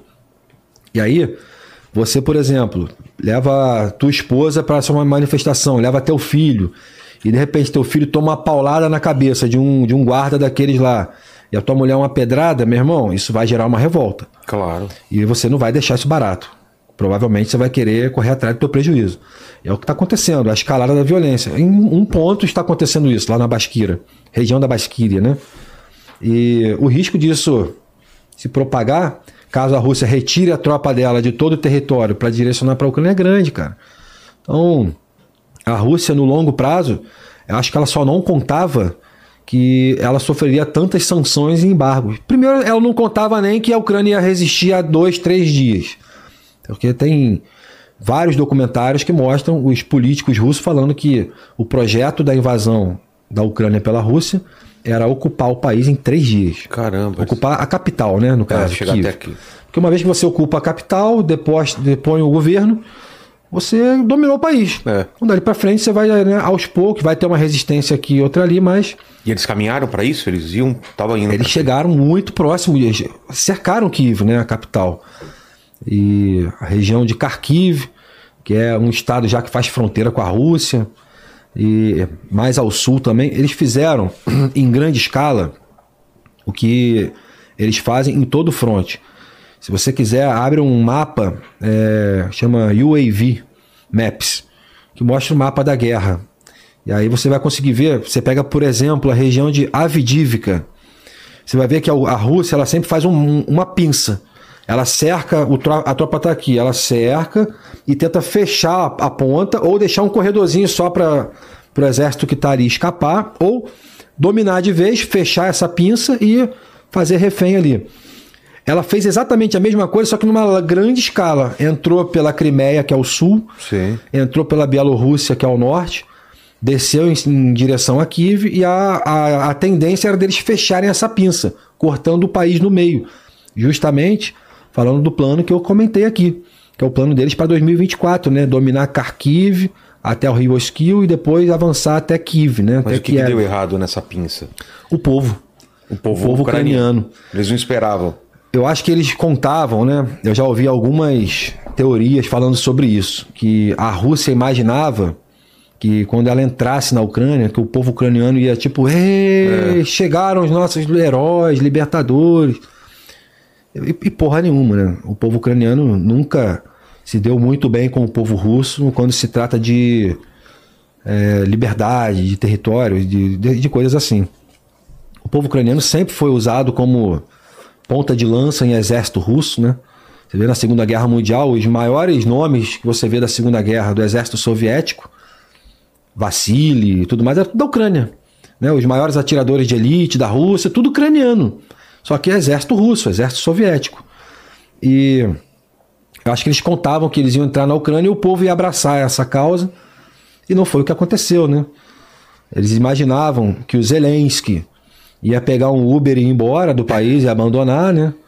E na verdade foi o contrário, ele foi para a capital, para a rua, começou a distribuir arma para a É, população. eu acho que isso eles não esperavam. né? Não, de jeito nenhum. Porque era o palhaço, né? Como eles sempre fã chamam o cara de palhaço. Que eu acho de uma maneira ofensiva assim. Cara, é, é ridículo quando eu escuto alguém falando isso. Porque ele hoje, ele demonstrou uma habilidade política que eu acho que nenhum outro político teria. Justamente por ele ser alguém da televisão, do relacionamento, do entretenimento, um cara que fala inglês, fala russo, fala ucraniano, entre outros idiomas. É um cara que sabe chegar, ele tem etiqueta para poder cumprir os protocolos de negociação internacional entre nações. Então, ele tem é, intelecto para isso. E acho que dificilmente outro presidente teria tanta habilidade política para lidar com esse momento do que ele teve. Engraçado, era um cara contra as armas, era um cara de viés de esquerda, vamos dizer assim, né? Só que a guerra, ela mostra a, a, a realidade que ninguém quer ver, né, cara? É assim, é tudo ou nada. E essa, essa frescurada de não pode falar isso, não pode fazer aquilo. Quando o país está em guerra, isso, tudo, isso tudo, tudo, acaba, cara. Prioridade é outra. Essa história de direita, esquerda deixa de existir, cara. Você se torna um povo, é uma coisa só. Não tem mais diferenças políticas e ideológicas, porque não importa. Cada um vive o que, o que quiser, faz o que quiser, meu irmão, desde que o país continue existindo, desde que a gente não seja eh, destruído por um inimigo invasor. Essa foi a ideia na Ucrânia. Foi para as ruas, distribuiu fuzil para a população e os caras metiam a mão no armamento. Isso tem vídeo, né? Tem vários vídeos desses né, no YouTube. Os caras pegavam armamento, já desciam a rua, entravam num caminhão e o caminhão aí já ia para a linha de frente. Os caras, meu irmão, pau quebrando contra os russos. Bem ali, cara. Tô falando de muito pro, proximidade assim de 40, 45, 50 quilômetros da capital. Isso não é nada geograficamente falando. Pô. Pô, isso é a Avenida Brasil. É. Ela tem 60 quilômetros, 61 quilômetros de ponta a ponta. Então, assim, menos do que uma Avenida Brasil de distância que o exército russo chegou da capital, sabe? Chegaram muito perto. Muito perto. E, e, e o volume de, de tropas russas, né? A gente está falando de um comboio, Vilela, de 68 quilômetros. Foi visto essa porcaria de cima. Um comboio de viatura, de tanque, de caminhão, de carro, tudo do exército russo de 68 quilômetros. Foi visto do alto. Cara, é, é, é, assim, é algo inimaginável. E foi esse comboio que entrou por Kharkiv e cercou Kiev. Cercou Kiev, né? Se posicionou pelo menos. E eles imaginando que iam ser recebidos com confete, né? Com, com festa da população. E aí tiveram a desagradável surpresa, né? A população se mobilizou meteu a mão em arma e falou: porra nenhuma, aqui é Ucrânia, aqui nunca vai ser Rússia. E, cara, tá até hoje. É. O povo lutando, é, mortes todos os dias de to dos dois lados, mas quando a gente vê uma morte ucraniana, para mim é, é, pesa muito, porque é o país que está sendo invadido, cara. Não interessa qual é a desculpa que o russo vai dar, né? Fala assim, ó, oh, mas a região da Crimeia o povo lá fala russo, né? e outras regiões da Ucrânia também falam russo. Você tem que levar em consideração que a Rússia ela é oriunda da Ucrânia. O Império Russo saiu do Principado de Kiev. Então é óbvio que vai ter alguma semelhança no idioma né, de regiões, até por proximidade. Você não tem no Brasil. Eu servi com um cara na Ucrânia, o Onça, que é casado com venezuelana. Por quê? Ele serviu na fronteira. Tem venezuelano que mora no Brasil e tem brasileiro que mora do outro lado, que é Venezuela. Então isso é normal. Então você vai ter gente em determinados locais do país que fala espanhol e muito bem. E a mesma coisa se aplica à Ucrânia. O próprio Volodymyr Zelensky, que é o presidente judeu, antes que chamem a Ucrânia de nazista, né? Deve ter um monte de comentário aí. É, porque foi essa desculpa que o, que o Putin usou, né? E foi essa desculpa usada numa guerra de propaganda. E o mundo é, eu fico muito triste, porque as pessoas não tentam nem se formar, né? O mundo caiu igual patinho no começo, todo mundo acreditou. E o que, que foi isso? Um jornalista russo muito famoso que criou uma narrativa falando que a Ucrânia estava sendo é, cultuada, vamos dizer assim, é o termo de cultura, Sim. desculpa, não é cultuada, mas enfim, estava trabalhando em cima de, é, como é que eu vou dizer, prospectos do, da era nazista e que tinha gente ali neonazista naquela região. Cara, essa porcaria de neonazismo tem no mundo todo, inclusive aqui no Brasil.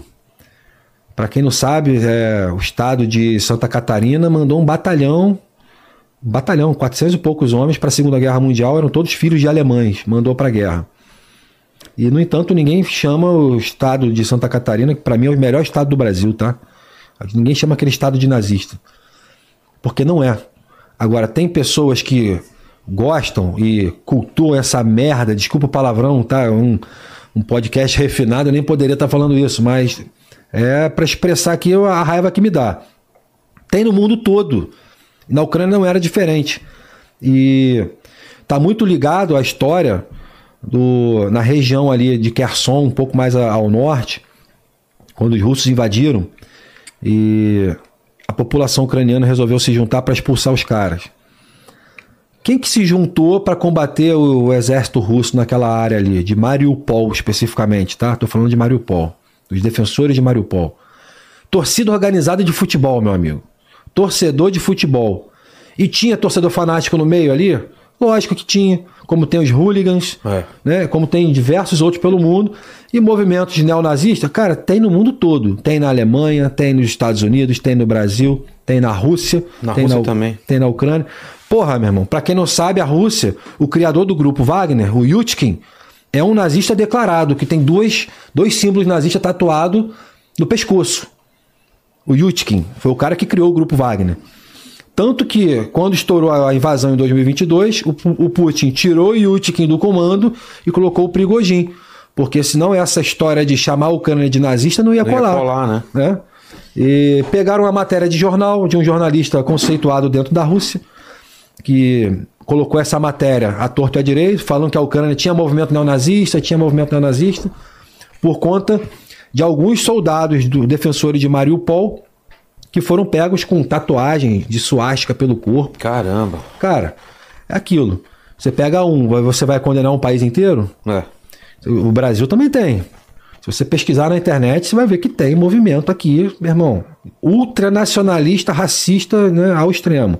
Então, assim, não dá para julgar, né? Você vai condenar um país inteiro por conta de um babaca, por conta de um imbecil. E isso não é justo. E aí, por conta dessa questão de Mariupol, lançaram essa, essa falácia na mídia. Essa narrativa. O mundo inteiro que não procura pesquisar, leu a matéria e acreditou, ah, tá, a Rússia está lutando contra a Ucrânia porque tem nazismo dentro da Ucrânia. Pô, cara, eu, eu, eu, dou risada hoje em dia, assim. No começo eu ficava puto, mas hoje eu, dou, eu rio e nem discuto, porque, cara, como é que eu vou debater com alguém que usa esse argumento? Mas acho que aqui no Brasil não colou muito essa ideia, né? Não, não colou em lugar nenhum no mundo. É, ah, mas tá. eles insistiram nesse assunto.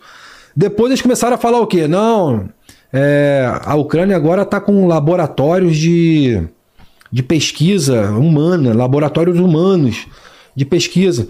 Ué, que tem no mundo todo. Laboratórios de fabricação de remédio, eles fazem testes em humanos em alguma fase da fabricação do remédio. As pessoas é, se voluntariam para ser cobaia, vamos dizer assim, né? Isso tem no mundo todo.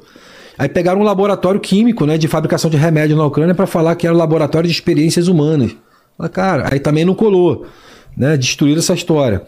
E agora tá no papel ali de que a, a Rússia ela tá tentando, né, se vender como a protetora do povo que mora dentro da Rússia, porque se ela não tivesse invadido, a Ucrânia teria matado todos os russos, porque houve uma caçada à população russa que vivia na Ucrânia. Mentira, cara. Nunca aconteceu. Nunca aconteceu, isso é mentira. Então, a verdade ela tá aí para quem quiser ver. Eu, eu sempre vou defender a verdade. E eu digo isso, eu sou flexível. E se um dia é, a Ucrânia pisar na bola e começar a agir de forma errada, eu mudo de lado, eu não tenho problema com isso não. Mas eu vou procurar sempre estar do lado certo. E hoje nada, nada me convence de que a Rússia está certa. A gente está falando de um país invadido e um país invasor. É. E eu tenho muito orgulho, muito orgulho de ter defendido a Ucrânia, de ter lutado do lado dos ucranianos, de ter conhecido uma realidade de um país pobre, que não tem, cara, quase recurso, mas que defende o próprio solo com a, com a própria vida e vai para o combate sem pensar, de uma forma assim que eu nunca imaginei que poderia conhecer um povo assim. Uma coisa é você conhecer um cara assim, uma pessoa, outra coisa é conhecer a resiliência de um povo, um povo inteiro assim. E a Ucrânia hoje ela é um símbolo mundial de resistência. A Ucrânia hoje é o que representa a liberdade. Se a Ucrânia perder, é a liberdade que está perdendo, é a democracia que perde. É o mundo ocidental, como a gente conhece hoje, que vai entrar em decadência. Eu acredito nisso, e acredito mesmo. E espero que, agora com a aproximação das eleições do governo americano, que eles finalmente liberem tudo que, que foi prometido, né? Porque a Ucrânia precisa de suporte. Eu já falei isso em outros momentos, né? A Ucrânia não precisa de soldados, porque ela tem a própria população para mobilizar. A Ucrânia precisa das armas de longo alcance, dos caças, de mais blindado, precisa de helicóptero, precisa Tem de. ideia de número de mortos na Ucrânia? Olha, é, pouco tempo atrás eles divulgaram o número dos russos, né? É, quando bateu 300 mil mortos, né, soldados russos. E nesse mesmo período estavam falando algo em torno de 70 mil e outros dizendo que já estavam em 120, 150 mil mortos ucranianos. Ah, tem mais mortos russos do que. Com certeza, porque o russo ele é um invasor, né? E quando você está numa posição de defesa, é, você está mais protegido. Então, imagina aqui que a gente está dentro de um buraco, de uma trincheira, e o russo vai tentar tomar esse buraco. Ele vai ter que se expor, andar em céu, a caminho, né, a céu aberto. E ele fica muito mais exposto a, a sofrer uma represália do que o cara que está defendendo o território. Entendi. E a, a tendência, agora durante o inverno, né, é da gente ver poucas mortes ucranianas para muitas mortes russas, né? Porque o comandante da Ucrânia, o Zalushny, comandante do exército, ele já declarou: se o nível de morte começar a ser quase que empatado com o russo, recua. A gente perde o território, mas mantém a população viva, porque a gente vai se reorganizar e vai retomar no momento oportuno. A Ucrânia, ela, nesse momento, ela está fazendo uma mobilização de meio milhão de homens, né? 500 mil homens.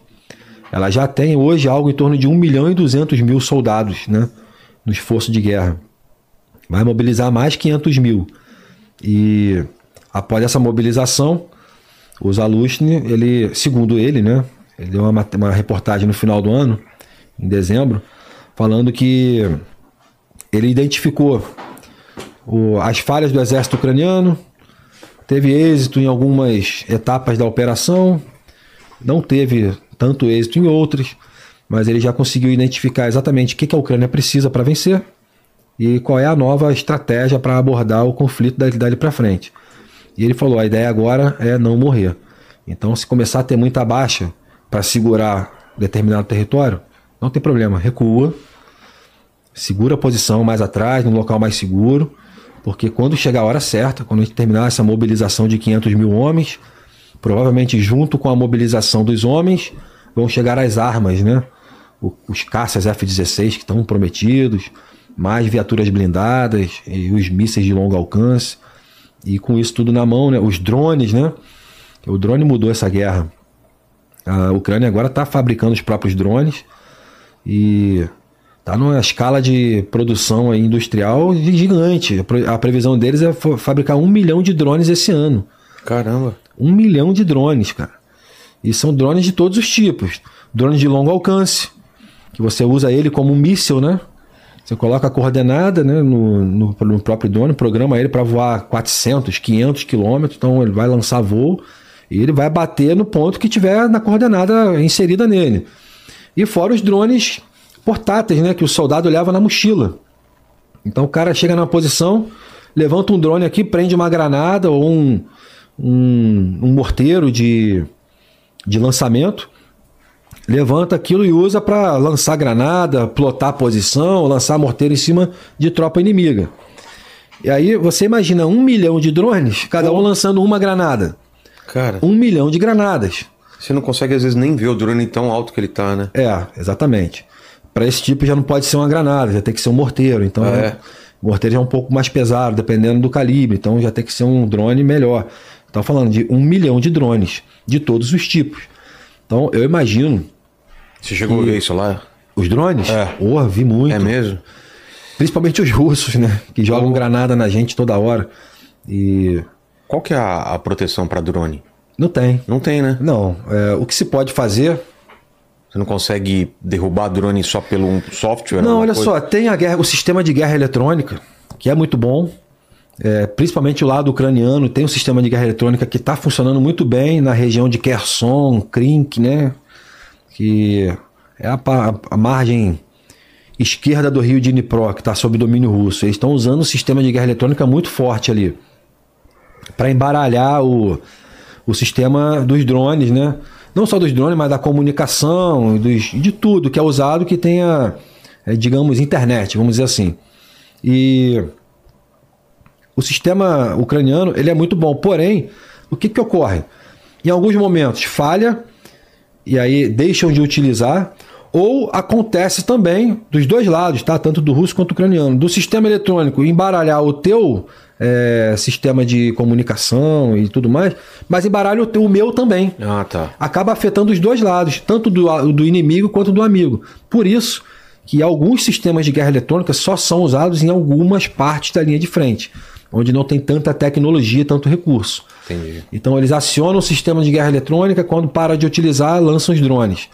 E eles têm tido muito sucesso. Porém, ter sucesso não significa que você não tem baixa, né? Ontem saiu uma matéria, até eu, tava, eu assisto todo dia, eu sempre recomendo, todos os podcasts que eu vou, eu falo dele, né? O, o Peter do Mundo em Revolução. Ele ontem estava falando que uma matéria, um blogger russo, divulgou que na região de Krink, hoje, tem algo em torno de 10 mil soldados russos cercando a cidade de Krink, que atualmente está com 68 soldados ucranianos só segurando a cidade. Eu achei um pouco exagerado. É. Mas esse, esse blogger russo é um cara que costuma não extrapolar muito nas mentiras, né? E aí eles estavam falando, não vale a pena atacar a cidade. Eles estão isolados, eles vão morrer de frio ou de fome, porque como estão do outro lado do rio, não chega suprimento. Na verdade, o drone chega e leva assim. Você pega um drone desses de, de agronegócio, esses T40, por exemplo, carrega, porra, meu irmão, 50, 60 quilos de carga. Então tu pega um drone desse, levanta uma bolsa cheia de comida, cheia de munição.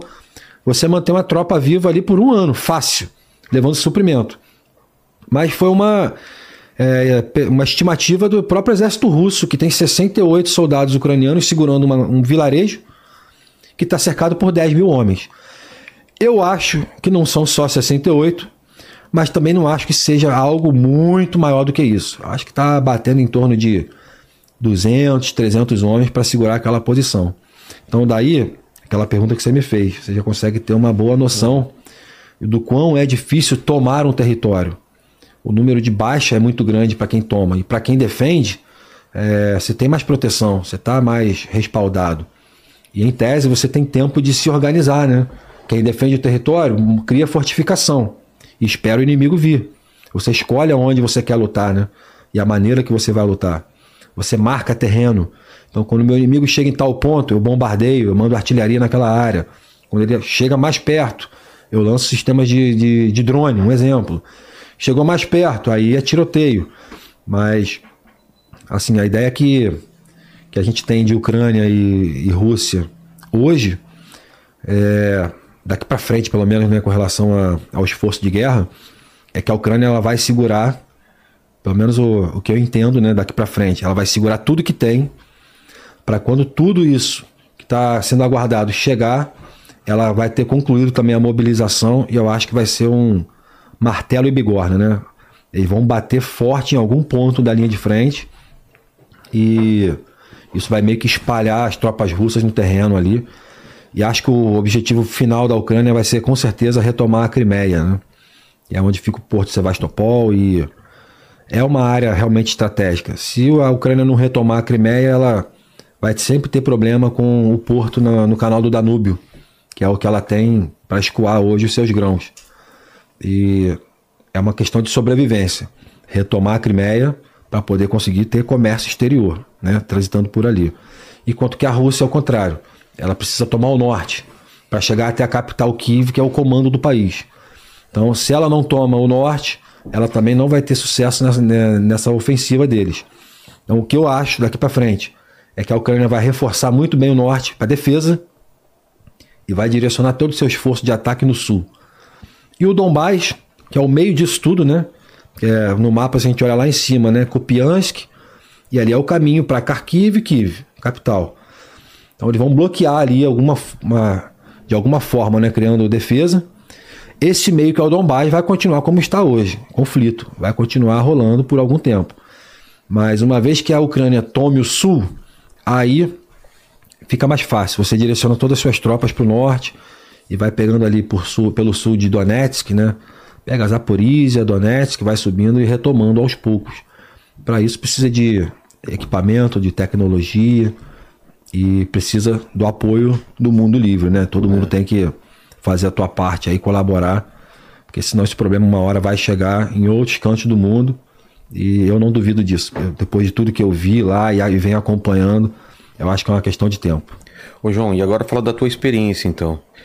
É, explode então 2022, né? E aí você tá aqui no Brasil, o que, que te leva a, a tomar essa decisão de ir para lá? Eu já vim acompanhando, né, como eu disse, a história da Ucrânia. É... Tinha amigos lá ou não? Conhecidos, né? Não vou dizer amigo assim. Hoje são meus amigos, mas na época conhecidos. Tinha um guerreiro que era da Legião Francesa, o André, e André Kirvaitz. Ele tá, é de São Paulo, tal. A gente finíssimo, de vez em quando eu falo com ele ainda no Instagram. E ele tava, na época, estava na, na Legião, tinha saído da Legião Francesa, estava em Paris, morando lá. E logo no primeiro dia de guerra que estourou o conflito, no segundo ou terceiro dia, parece, o Zelensky, ele declarou que os estrangeiros que quisessem lutar pela Ucrânia poderiam ir, que seriam recebidos e aceitos, né? Toda ajuda era muito bem-vinda. E ele, maluco, terceiro dia de guerra, pegou um trem e foi para a Ucrânia, meu irmão. Assim? É. Com 200, 300 euros no bolso só. Pegou uma condução, não sei se foi trem ou ônibus, já não me lembro mais. Mas ele pegou uma condução, foi parar dentro da Ucrânia, chegou lá, se juntou com umas tropas lá de forças especiais.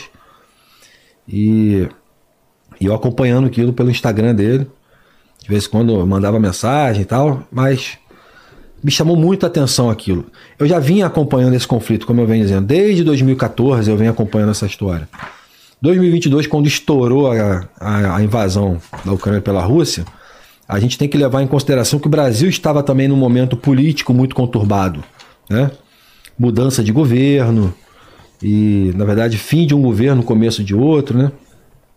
E aquela história, né? A gente, quando serve ao militarismo, né? Se, se propõe a ser soldado e tal, a gente sempre fica pensando, né? Será que um dia vai ter uma guerra? Será que um dia eu vou precisar participar de alguma coisa assim? E a minha cabeça é sempre muito virada para isso, fascínio, né? Que eu sempre tive com conflitos. Tanto que a minha vida inteira eu sempre achei que algo ia acontecer. E nunca me permiti, por muito tempo, ficar numa zona de repouso, numa zona de conforto. Então sempre procurei estar correndo, né, mantendo forma física em dia, treinando as coisas, treinando tiro principalmente. E culminou de tudo isso, né, uma, um caldeirão de sensações, de vontade de lutar por liberdade, vontade de ajudar, acompanhar a história ucraniana, ver a covardia que o russo estava fazendo. Cara, logo nos primeiros dias, os russos, cara, é, quem quiser dar uma pesquisada depois aí, massacre de Sumi, S-U-M-Y, nome de uma cidade russa próxima à fronteira da Ucrânia. É, entre outras, tá? Estou falando só de um. Cara, cidadãos comuns, civis, enforcados, pendurados em árvore na porta de casa, né? É, estupro de crianças, de mulheres. E barbaridades desse nível, assim. Bombardeios de shopping center, meu irmão. Porra, nego com família fazendo compra. E os caras bombardearam o shopping, porque é o símbolo do capitalismo. Bombardeio de creche. Eles bombardearam um, um teatro onde os ucranianos botaram em letras gigantes para poder conseguirem visualizar de helicóptero ou de avião. Botaram assim crianças na porta de um teatro. Porra, lançaram um míssil, mataram duzentas e poucas crianças num dia. Hospitais que estavam recebendo os civis que estavam feridos, meu irmão, pela invasão do russo, bombardeado num dia. Hospitais inteiros assim dizimados. Tem prédios tem um prédio que me chamou muito a atenção em Izium, uma cidade por onde eu passei, já caminho de Luhansk, ali é Oblast de Kharkiv, mas é caminho de Luhansk. Um prédio enorme, cortado ao meio, parece que você pegou uma faca e cortou assim, tchac, tchac, tchac, e como se tivesse tomado uma mordida de um tubarão gigante. E eu vi um prédio que era um hospital, não em Izium, mas em outro, outra cidade, que aconteceu isso, eu fico pensando, as pessoas estavam lá dentro, meu irmão. Prédio de 20 andares, cara. De, sei lá, 50 metros de largura, que cortou no meio, acabou. Um míssil explodiu aquilo ali, as pessoas foram evaporadas, entendeu? Que os familiares não conseguiram nem enterrar, nem os ossos, nem cabelo sobrou. Pessoas que simplesmente deixaram de existir nesse plano aqui na Terra, sabe? Então isso mexeu muito comigo. Mexe muito comigo ainda. E, cara, é, é complicado, né? Eu não gosto de usar o termo vingança. Eu prefiro achar que isso é uma luta por justiça. Empurrar o russo de volta para casa dele, meu irmão. Retomar o território ucraniano e reestabelecer a ordem naquele local. É nisso que eu acredito. E foi, em grande parte, foi isso que me levou para lá, né? Que me conduziu aí para lá. Além de tudo, uma insatisfação enorme com o Brasil. É, as mudanças que tiveram aqui não me agradaram. E juntou a fome com a vontade de comer. E hoje eu vejo a Ucrânia assim como um país, cara, fantástico, um país maravilhoso, um país onde realmente você vê um povo que luta, que briga pela sua existência. Não estou dizendo que o, outros países não tenham isso, mas lá eu estou vendo de perto o segundo mais poderoso exército do planeta tomando uma coça de pau de um paizinho pequenininho que era considerado um nada até pouco tempo atrás. E os caras continuam resistindo, estão de pé, estão lutando. E a luta da, a luta da vida deles, né? Não é uma luta por, ah, é a minha fazenda, é a minha casa. Não, cara. É a existência de uma população inteira, de um povo, de uma origem. Uma origem que tem língua própria, tem idioma, tem história própria. Né? E os ucranianos nunca é, baixaram a cabeça para colonizador nenhum. Se você parar para ler a história da Ucrânia é, como um todo, a gente vai ver, os bárbaros tentaram, os tártaros tentaram, os, os godos passaram por ali, o Império Otomano, e não é à toa que a, a Ucrânia tem é, uma cultura muito parecida com a brasileira, né? Povos do mundo todo que se encontram no mesmo lugar. O Brasil é assim, né? O Brasil é. tem parte da nossa colonização é, aqui tem italianos, tem alemães, tem portugueses, tem espanhóis, né? E por aí vai. A gente tem colônias de, de ucranianos no Brasil, né? O segundo maior é, povoado ucraniano fora da Ucrânia, o segundo maior no mundo, é o brasileiro. Ah, é? É. A segunda maior colônia de ucranianos no mundo, fora da Ucrânia, é no Brasil, no Paraná. Pouca gente sabe disso. Então a gente tem influências de, do mundo todo aqui no Brasil e lá não é diferente. Tanto que tem região da Ucrânia que se fala russo, tem região da Ucrânia que o pessoal é muito puxado ali pro, pro turco, principalmente na região da Crimeia, né? E, que é próximo. É, por conta dos tártaros da Crimeia, né? E tem região ali que fala búlgaro, a região do, dos, do Zacarpátia, né? Que é o, onde tem inclusive um batalhão muito conhecido, o Carpatica City, que é daquela região ali. São os Alpes que fazem fronteira da Ucrânia com a Romênia justamente dá na Transnistria, que é uma área também ocupada pelo exército russo. E assim, é um povo admirável. E depois que você põe o pé naquele lugar, é, é, impressionante. Parece que algo muda, né? Não na nossa mente só, mas no nosso coração também. A gente se apega a uma história. Parece que é uma terra de uma oportunidade de você fazer realmente a diferença na, na história do mundo. E eu vi muito por essa, por essa ótica, né? É, querer fazer algo importante, querer ajudar em algo que faça diferença. E fui lá, fiz a minha parte, como eu costumo dizer sempre, né? Botei um tijolinho lá para levantar aquele prédio, aquele muro de defesa. E admiro muito quem tem a coragem de ir para lá. Se o cara vai para lá, bota o pé na Ucrânia, fica um, dois, três dias, ou fica um mês, ou fica um ano eu fiquei quatro meses, né? Um mês de treinamento, três meses lá no, na linha de frente. E trabalhei com pessoas que já estavam lá desde o começo da guerra. Tem cara que está lá até hoje. Tem cara que está desde o início da guerra e nunca foi embora. Tem cara que já foi e voltou duas, três vezes desde o começo da guerra. E que cada um colabora como pode. E a Ucrânia é o local da, do encontro dos combatentes, né? Combatentes do mundo todo que se identificam pela luta em prol da liberdade, hoje estão todos indo para lá, em defesa daquilo que acredita, né? A libertação de um povo. Então não é à toa que você vai ver brasileiro, você vai ver americano, você vai ver inglês, francês, sueco, polonês, tu vai ver africano de vários países, tu vai ver de tudo, meu amigo. Colombiano, argentino, mexicano, tudo. Tudo que é canto do mundo. E caras bons, caras ruins. É de tudo, mas todo mundo com a mesma mentalidade. É o que? É vencer. É expulsar o russo da Ucrânia. E é o que eu falo, às vezes o cara nem é lá fisicamente muito bom, mas o cara tem vontade. E algumas situações a vontade ela é mais importante do que o próprio preparo. É mesmo? É, porque é, é a tal da resiliência. Ah, tá. É o cara querer fazer alguma coisa, é querer ajudar, querer lutar, vai fazer ele se manter no terreno, né, numa área inóspita, hostil, até muito mais tempo do que um cara que tem todo tipo de treinamento, mas de repente está ali por motivos escusos, né? Por exemplo, tem cara que vai para lá é, em busca de dinheiro. Chega lá, vê o tamanho do problema e descobre que o dinheiro não vale tanto a pena pro risco que é. Eles pagam? Pagam, coisa? pagam salário, né? Você entra pro exército ucraniano. Você tem. Quando eu estava lá, era 3 mil dólares. Por? Não é mais assim. Por é, mês? Por mês, é. Eram 3 mil dólares de salário quando você já estava na linha de frente. Agora mudou. O que me parece agora é um salário fixo, que é uma pequena parcela. Aí tem mais o valor de diária, que, é, que aí já dá quase a metade do salário, juntando com o fixo. E conforme você vai fazendo as operações, né, vai fazendo missão em território ocupado pelo russo, você vai ganhando diária e aquilo ali vai juntar até bater os 3 mil dólares, mais ou menos, entendeu? Entendi.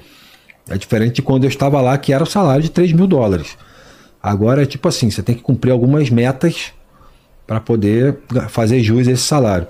Então o cara que vai lá atrás só do dinheiro, ele não fica, meu irmão. É. O cara vai ficar um tempo, tal, vai tem, segurar o que pra pode. Para ganhar dinheiro tem coisas mais, mais simples, é. mais fáceis, né? É. Menos arriscado de tomar um míssil na cabeça, né? Exato. E, e, e o pessoal te pagou a passagem, foi por sua conta, como foi daqui para lá? E Nada. qual o caminho que você fez? É, quando alguém se voluntaria para a Ucrânia, é conta própria, né? Você é. paga a sua própria passagem, deslocamento. Foi para Polônia? Como você foi? É, eu peguei um voo do Brasil para Portugal. Portugal quase fui deportado, né? Por quê? Eles acharam que eu estava indo para lutar no exército russo. Nossa. Estou resumindo bem a história aqui, né? É, estávamos eu e mais dois. Está inclusive no livro. O livro está aqui, ó.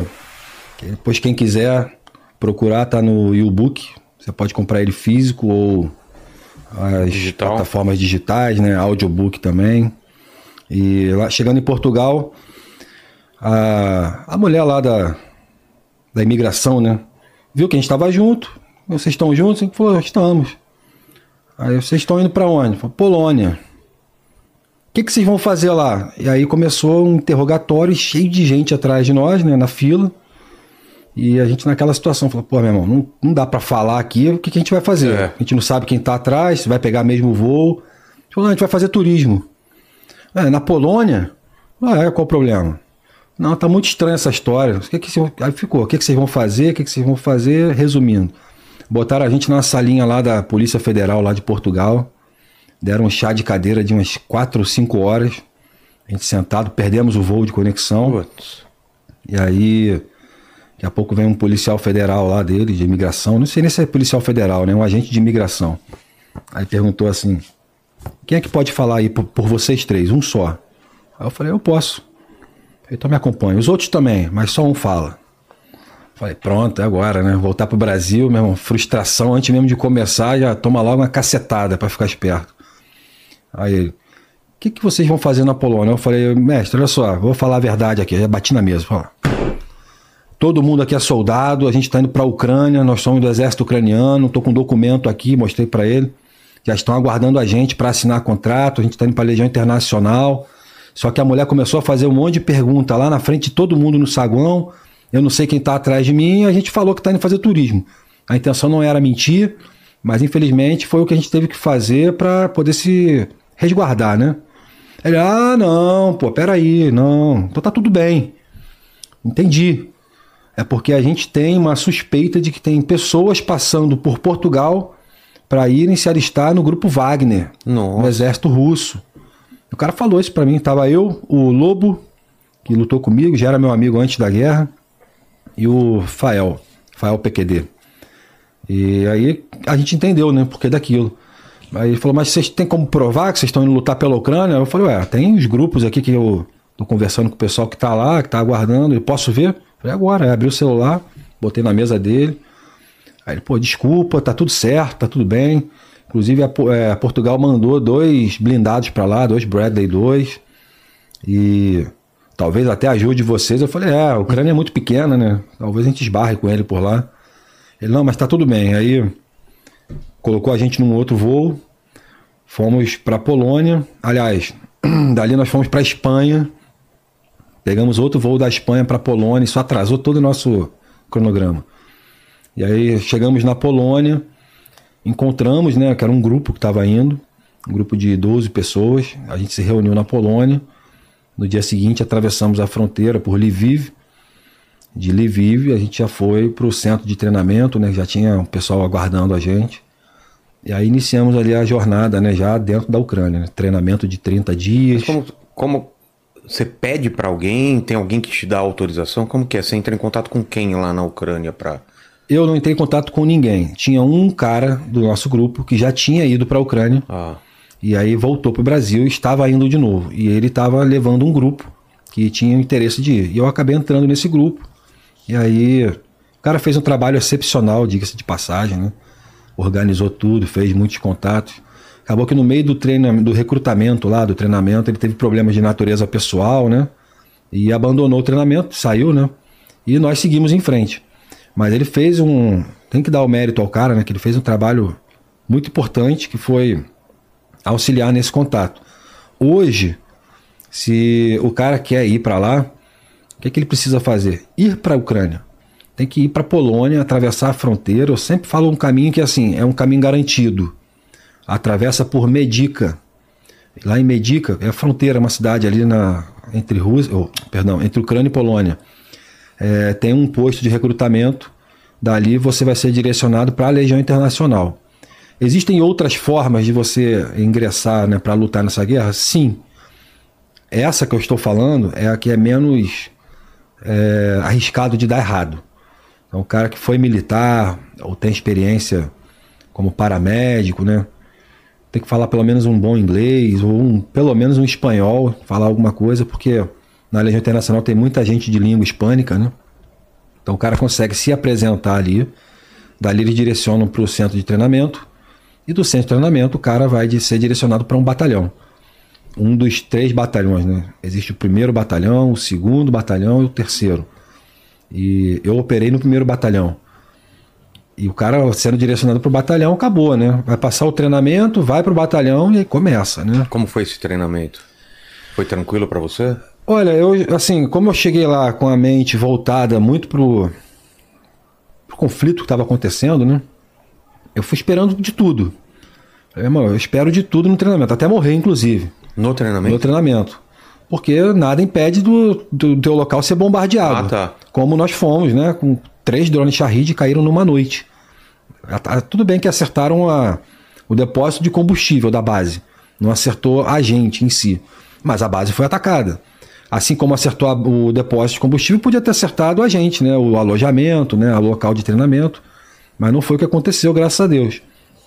E nós fomos com uma mentalidade totalmente voltada para para combate mesmo, né? Então a gente se dedicou muito. O grupo de brasileiro que estava lá é, fez realmente um trabalho muito bom, com corrida, com, enfim, explicando como é que era o treinamento. Acorda de manhã, TFM, né? Corrida, é, exercício para perna, faz muito agachamento. Terminou café da manhã. Café da manhã terminou armamento, equipa, né? Colete, capacete, fuzil, mochila. Vai para os treinamentos táticos, né? Como chama. E aí tu faz CQB, faz movimentação de tropa. O que é CQB? CQB é combate em ambiente confinado. Como se fosse entrando aqui numa casa ah, tá. e tal. É uma sigla internacional, né? É, Combat Quarter Battle, é uma coisa assim, não me lembro mais, mas é isso aí, é um ambiente confinado. E é uma área, inclusive, da instrução que eu nunca gostei muito de atuar, né? Eu sempre gostei mais da parte do IPSC, que é a parte esportiva. Então o CQB sempre ficou muito voltado para a área policial, Entendi. aqui no Rio de Janeiro, pelo menos. E é uma área que acaba que a procura não é tão grande quando você fala comercialmente disso, né? Então eu sempre foquei muito em outras, outros setores. Mas o treinamento. E aí fazia muito CQB, movimentação de tropa, né? De manobras ofensivas, manobras defensivas, treinamento de trincheira. E à noite, à tardezinha, limpar armamento, entregar, guardar na reserva E aí tem os exercícios noturnos, de patrulha, de marcha. E qual equipamento que você usava? Lá no treinamento a gente usava um AK, um AK-74, que é o calibre 545. Nem tem esse calibre no Brasil, nunca vi pelo menos. É, o primeiro e o segundo batalhão normalmente usam esse AK. O terceiro batalhão já é o AK-47, que todo mundo conhece, que é o 762 por 39. Só que o primeiro batalhão, quando você, quando eu fui para frente, né, eu caí na companhia Alfa. E a Alfa ela só usa M4, porque é caracteristicamente uma companhia ângulo, é, pessoas que falam inglês. Então, caracteristicamente, vai ter muito americano, muito britânico, muito europeu, é, brasileiro, inclusive, que já tiveram contato com essa plataforma, que é o fuzil AR-15, o fuzil M4, né, o M16 como um todo. E era o fuzil que a gente usava na companhia Alfa. Ah, tá. E a Bravo e Charlie, a Bravo tinha os dois, a Charlie era só a K, então assim, depende muito do comando, né? E voltando, né? Eu fui para lá, atravessei fronteira, fiz o recrutamento, treinamento durou 30 e pouquinhos dias, 32, 35 dias. Pô, pesado então. É. Pesado assim, de, de cansaço ou não? Olha, eu, assim, se eu for comparar com o treinamento que eu tive nos fuzileiros navais aqui, eu não achei pesado, não. Mas pra quem não tá acostumado. É, agora pro cara, assim, tá muito tempo afastado de atividade física, que tá afastado do meio militar em si, e, e vai para lá, meio que cai de paraquedas, o cara sente um pouco. Principalmente pelo clima, né? Eu cheguei lá no, em fevereiro, então ainda peguei um pedaço do inverno, mas não era um inverno rigoroso igual está esse ano. Eu cheguei a pegar menos 15 lá. Nossa. Mas foi um dia que eu peguei menos 15, um ou dois dias. Fora isso, era no, no geral menos 8, menos 5, 0 graus. Isso para eles lá é e meio o uniforme lá segura a onda. Segura. O uniforme ucraniano é adaptado pro terreno deles, né? É. E depois que tu termina o treinamento, aí que você vai para uma outra base. E aí dessa base você equipa por completo, né? Ganha uniforme. Inclusive esse casaco aqui me deram lá, que eu tô usando. E você ganha uniforme, ganha botas de inverno, ganha tudo que precisa. Eles perguntam, tá precisando de quê? Tem cara que vai e leva tudo. Tem cara que não leva nada, aí pega tudo lá. E aí é cada um com o seu conceito, né? E eu não levei porque as coisas que eu tinha não eram coisas para inverno. Então não ia adiantar. Não ia adiantar nada. É. E acabou que de lá a gente é direcionado para um batalhão. O batalhão operou na área de Luhansk, é um estado, né? Luhansk é um, um dos estados que parte dele foi ocupado e formaram lá a República do Donbás, né? E tá lá até hoje, o pau quebrando. O batalhão que eu servi foi praticamente dizimado, né? Não tem Ah, mais, é? é, não tem pouquíssimas pessoas ainda lá. E, e, A maioria ou morreu, ou foi embora, ou se machucou. e o que, que você viu assim?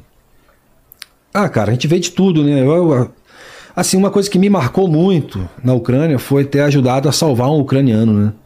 De tudo que eu vi lá, isso assim que eu fiz, participei, me marcou muito, porque o cara tava praticamente dado como morto. É, sofreu um. Eu tava ocupando uma posição, né, com os brasileiros, e tinha uma outra posição um pouco à frente da nossa, uma parte alta. E essa posição era a porta do inferno aberta aqui na Terra, meu irmão. Os caras ali onde eles estavam eram atacados assim 24 horas. E de vez em quando alguém se machucava lá e tal. Aí chegou um, um toque no rádio, né? Pedindo suporte para remoção. Que tinha alguém ferido lá no, nessa região específica. Eu não vou falar nome aqui para poupar, né? Até porque os caras ainda estão lá. Estão brigando por, por esse território. E o trabalho era remover o cara da linha de frente levar ele até um ponto onde o blindado conseguisse chegar para evacuar ele e levar para um hospital.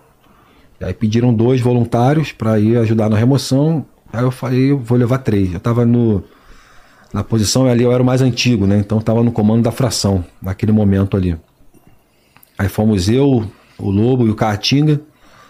Atravessamos um vale que depois eu fui descobrir que era um campo minado. Nossa. É, fui saber depois. Poderia ter explodido lá. Tem coisa que é melhor a gente não saber, né, meu irmão?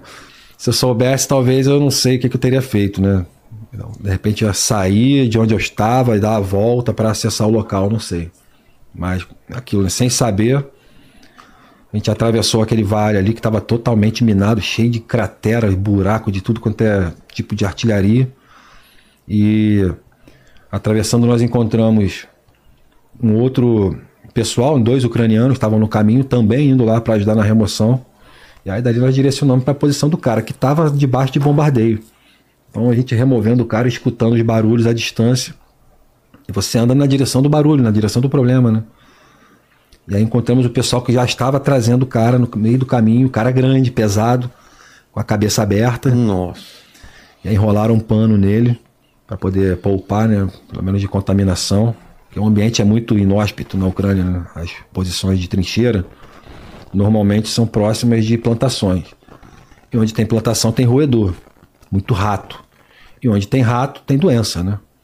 Então, o cara com ferimento na cabeça aberto, qualquer. Se cair um morteiro né, próximo, qualquer terra que vier e cair na, na corrente sanguínea pode né, terminar de matar o cara por infecção. Então, aquela cena já me impactou muito, né, cara? E a gente tirando o cara com maior dificuldade, cara. O... Aquele clima, né? Você achar que vai cair uma bomba em cima de você a qualquer momento, a gente andando e o cara era pesado, meu irmão, grande. Eram nove caras para carregar como um. se proteger de uma coisa que você não sabe onde vai cair, né? É. E a gente andando e ouvindo, bum, bum, bum, bum, bum, e, bom, e explosão para trás, explosão à frente. E o que que os caras tentaram? Assim, depois de muito tempo, você fica analisando e lembrando das coisas. Eu fico juntando quebra-cabeças, né? É, o que que os russos estavam tentando fazer? Durante a nossa remoção, a gente estava extraindo o cara, eles estavam tentando acertar a gente no começo, né? Lá a posição que ele estava. Então nós nos deslocamos de um ponto, enquanto a gente estava indo para lá, a gente estava ouvindo o barulho das explosões. A gente indo em direção. Depois a explosão ela parou de onde estava e começou a bater lá no final para onde a gente teria que levar ele. Ou seja, os russos estavam tentando já acertar o blindado Ah. que ia remover ele. Então, assim, é uma operação é, de altíssimo risco, de altíssima periculosidade, né? O risco de morte ali é, cara, é de 0 a 100 é 98, vamos botar assim. E arriscando nove vidas para salvar uma, que talvez não fosse salva. E ainda assim, ninguém, ninguém se omite. Ninguém fala, não vou não, porque tá muito perigo. Ninguém. Quando eu falei, pessoal, estão pedindo dois voluntários para a gente resgatar um ucraniano. Vambora? Na mesma hora, É mesmo. o Lobo falou: Meu nome é pronto. Já começou a equipar. E eu tenho tudo isso filmado. Eu tava com o meu capacete com câmera, liguei a câmera. Até para se eu morresse, eu queria pelo menos que a minha família soubesse como eu morri. Pra não ficar ouvindo história dos outros. Pra não ficar imaginando que eu morri na mão de russo, como refém, porra assim, sabe? Então eu liguei a câmera, na verdade eu minto. Não fui eu nem eu que liguei. A minha câmera, eu achei que tinha ligado, mas estava descarregada. Foi a câmera do Caatinga que estava com a gente. Nós dois ligamos, né? Mas a minha câmera descarregou. E a dele que continuou gravando. E eu tenho todos esses vídeos. Então, na hora ele equipou, eu equipei, o Caatinga equipou, a gente já atravessou o vale, fomos lá, pegamos o cara, meu irmão, aquela. Aquele pau no gato sem massagem, né? Explosão de um lado, daqui a pouco a explosão mudou de lugar, começou a bater no outro. E aí no final, é, descendo uma linha de árvores, que, cara, foi uma caminhada. Depois eu medi no mapa, né? A distância que nós andamos carregando o cara, dava 1.800 metros, né? Carregando o cara, 2 quilômetros de caminhada. E colocamos ele dentro do blindado e o blindado foi embora. Acabou que o lobo, na hora de da gente colocar ele no blindado, ele entrou no blindado para puxar o cara. Por quê? Pra puxar o cara pra dentro do blindado, Ah, porque é uma dentro. portinha pequenininha. Tá. Então, cara, a gente todo equipado é uma merda pra passar ali. Então ele entrou pra puxar o ferido, né?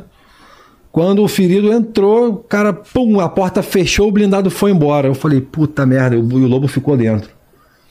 Eu falei, meu irmão, tomara que não acertem um blindado, porque o alvo vai ser sempre o blindado, né? E nessa eu e o Catinga a gente já começou a voltar para nossa posição, né, para atravessar o vale de novo e ouvindo as explosões no caminho, os caras tentando acertar o blindado, mas não acertaram. E quando a gente chegou na nossa posição, que a gente dá aquela respirada, né, tu para para pensar no que tu fez, o risco que foi. E aí, assim, é uma coisa que realmente comove, cara. Eu, eu fiz o máximo que eu podia para tentar salvar uma vida. Não eu, né? Mas aquele grupo, aqueles nove caras ali se, se dispuseram a morrer para salvar uma vida que estava praticamente perdida. Deu certo. E de alguém que você não conhece, né? Eu nunca nem tinha visto, né? Deu certo porque depois ele Dali ele foi removido para um hospital de campanha, do hospital de campanha foi removido para um hospital padrão. E até onde eu sei, o cara estava vivo. Tanto que depois eu até ganhei um pet, né? De um ucraniano que era amigo dele, me abraçou, me chamou de irmão, aí deu um pet e tal. E isso mexeu muito comigo, né? É, realmente algo. De tudo que eu fiz ali, eu acho que isso foi o mais. que teve mais valor para mim, assim. Ajudar a salvar a vida de um cara. E tu vai pra guerra, tu vai pensando no contrário, né? Não em salvar, né? Vai pensando no contrário. Mas quando você acaba fazendo isso sem. Eu nunca imaginei que ia participar de um resgate num nível de, de risco daquele ali. Vocês chegaram a ter confronto homem a homem com o É, assim, a, a, é onde eu estava eram posições defensivas. Nós tivemos contato com tropa russa. Uma posição defensiva, ela espera, ela fica esperando. Com... É, você fica guardando uma linha. Tá.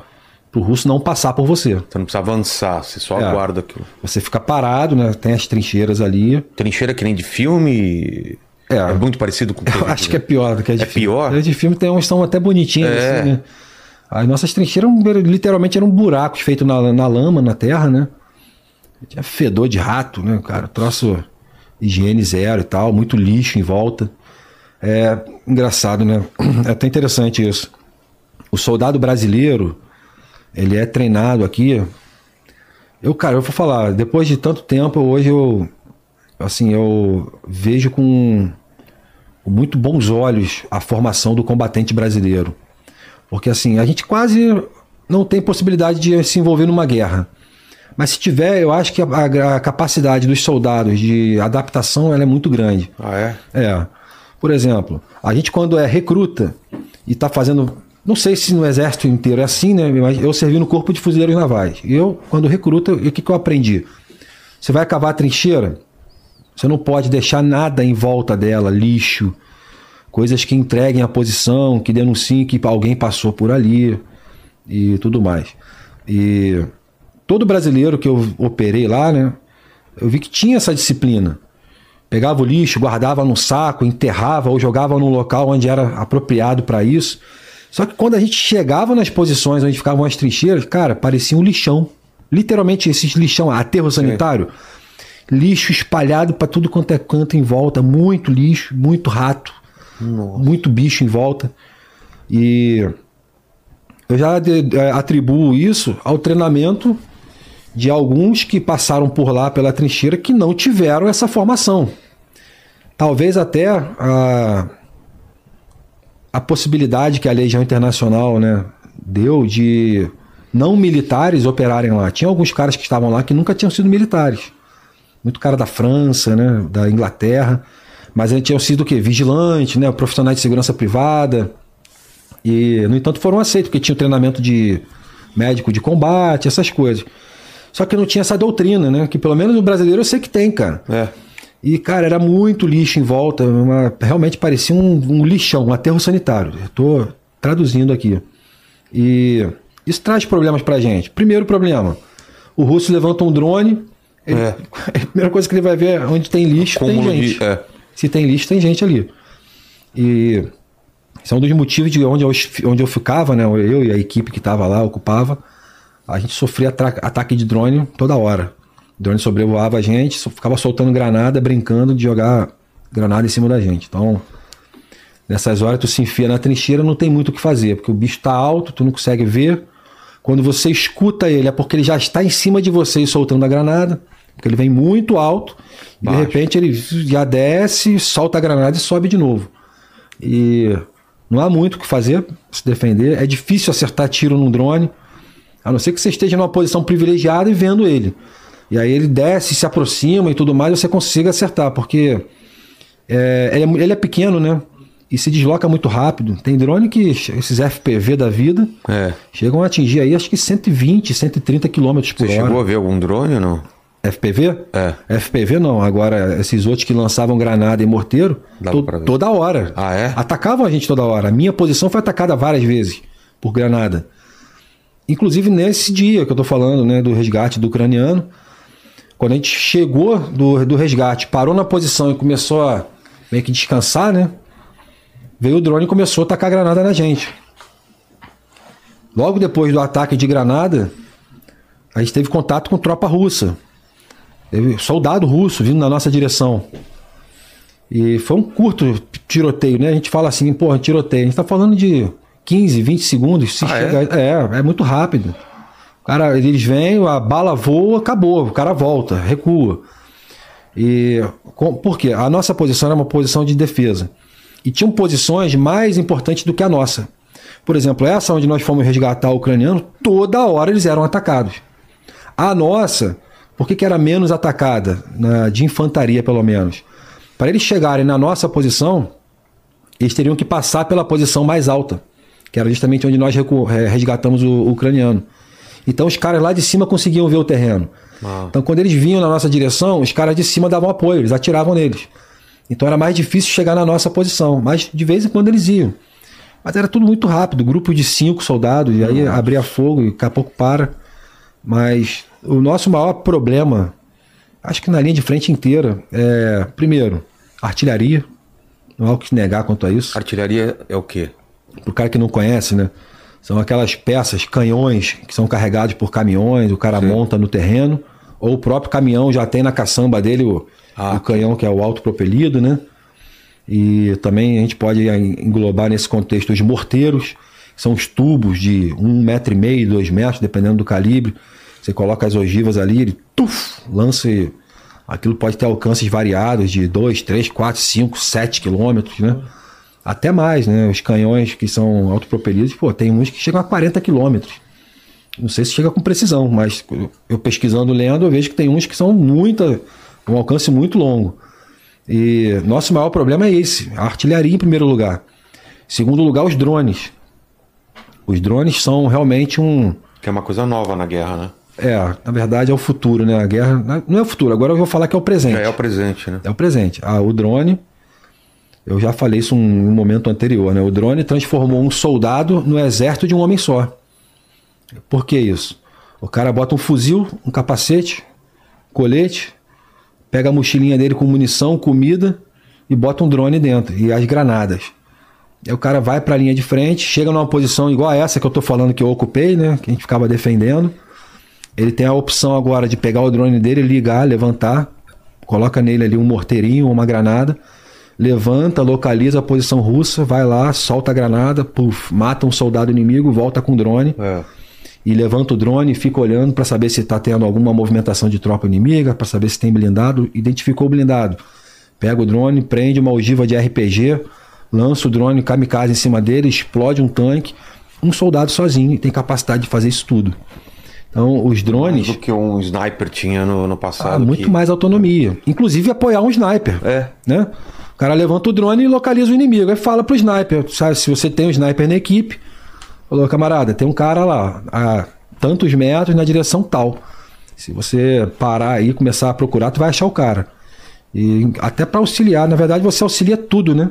Você auxilia o sniper, você auxilia a artilharia, você auxilia as outras posições que estão margeando a sua, para avisar que é, tem porque antes você não tinha essa visão global, assim. Macro. É uma macro, né? É. Você tinha aquela visão do cara do binóculo, não sei Acabou. o quê. Acabou. Acabou. Hoje a guerra E satélite também, né? Que deve ter informação pra caramba. De... Eu quando estava lá, um amigo meu, Soio, né? Codinome Soio, porque ele já trabalhou no Soio em Angola, com, com a antiga Blackwater, que não existe mais, né? Hoje é Queda, meu nome. E enquanto eu estava na Ucrânia, quase que todos os dias ele me mandava fotos de satélite por calor. Da região onde eu estava, da posição da trincheira que eu estava. Então eu sabia que a 600, 800, 900 metros à frente eram posições russas. E quando estava muita movimentação, as imagens eram muito puxadas para a cor vermelha. Então todo dia ele me mandava, ele, João, aí na tua frente, onde você tá, tá quente, meu irmão. Olha, olha o mapa como é que tá. Movimentação de blindado, da porra toda. Tem de tudo aí. E às vezes mandava e tava já tudo verdinho, já com menos movimentação de tropa. Então, o satélite ele é fundamental.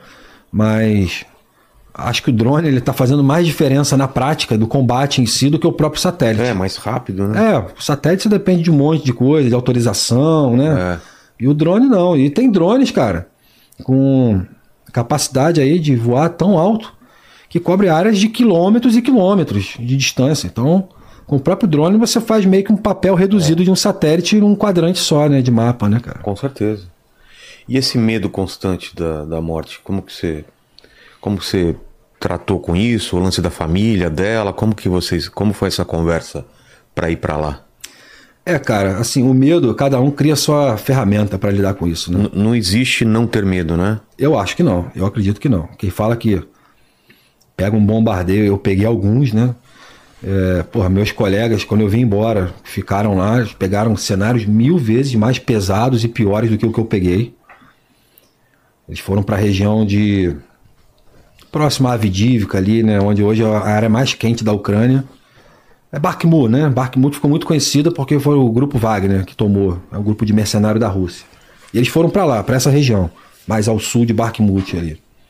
E eles pegaram intensidades muito piores do que que nós pegamos quando eu estava lá. E o que eu peguei, para mim, eu acho que era tipo assim absurdo. Os caras falam, João, lembra aquilo? Um amigo que me comentou, né? Lembra aquilo que a gente viveu lá, aquele, as porra caindo e tal? Eu lembro. Então, é aquilo só que 24 horas, incessante. Não para. E realmente, meu irmão, o cara fica doido, né? Tá louco. Porque é explosão o tempo todo, é drone, kamikaze caindo perto de você, cai tudo do céu. A gente costuma usar o termo, né? As portas do inferno se abrem. E aí começa a cair tudo do céu, meu irmão. E artilharia, e drone, e daqui a pouco vem blindado, vem tanque, ataca a tua posição e tudo ao mesmo tempo. E não para.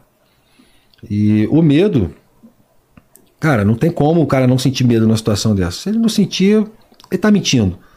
Ou tá morto, ou tá querendo provar alguma coisa para alguém, porque é impossível o cara não sentir a, a, sensação de que vai morrer a qualquer momento ali. E isso não preocupar a mente dele. E, cara, eu lidava com isso da, da minha forma, né, cara? Tentava interiorizar e não externar, não botar para fora, porque o medo, ele é contagiante.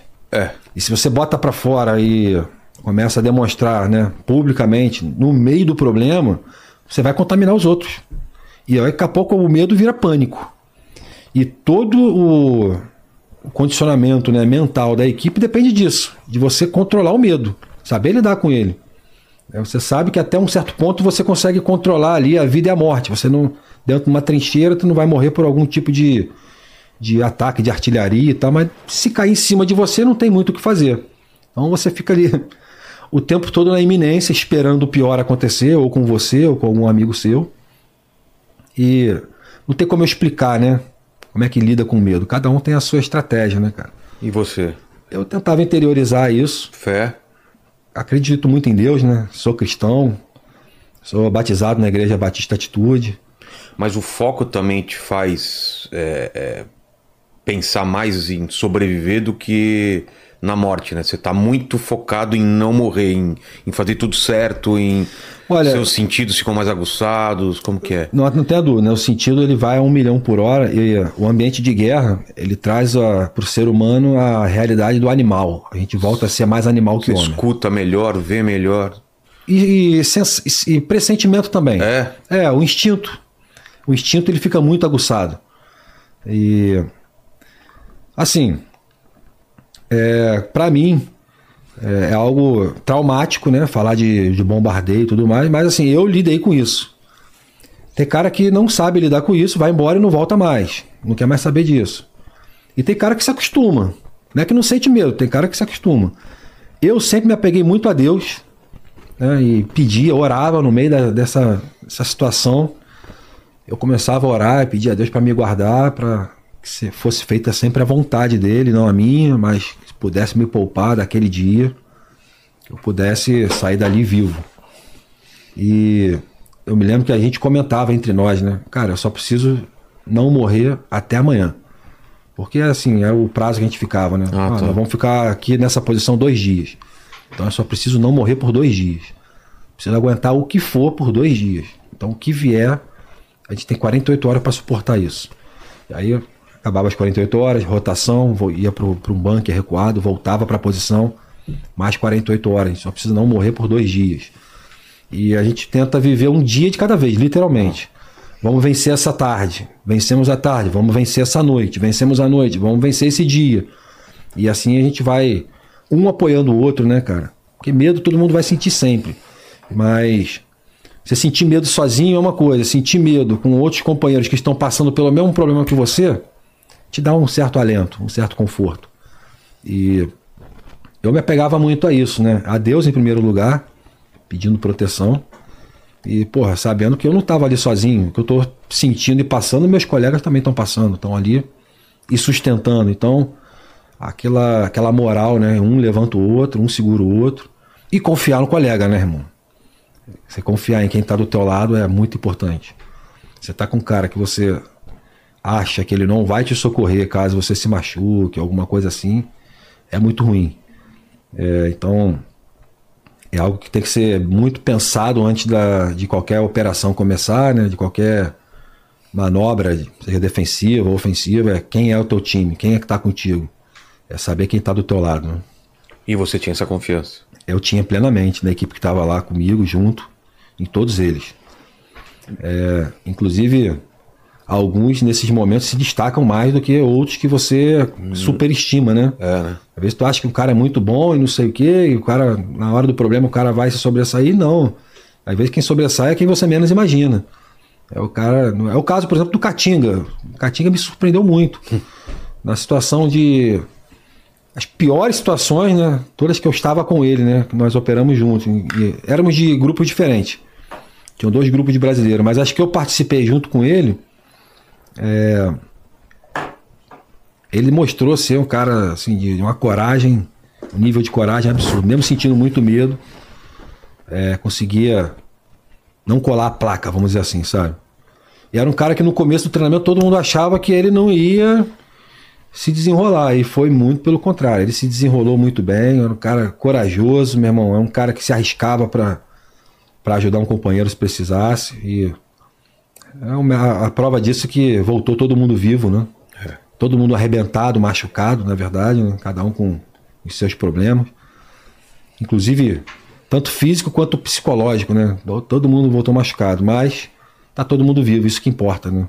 E não é o meu caso, né? não, não tive nenhum ferimento, nada grave assim. A não ser aquelas coisas de sempre, né? Torção, é, torce joelho, torce pé ah, é? para se deslocar, porque tu carrega muito peso, né? Eu eu acho que eu fui um dos caras que mais levou tombo na Ucrânia.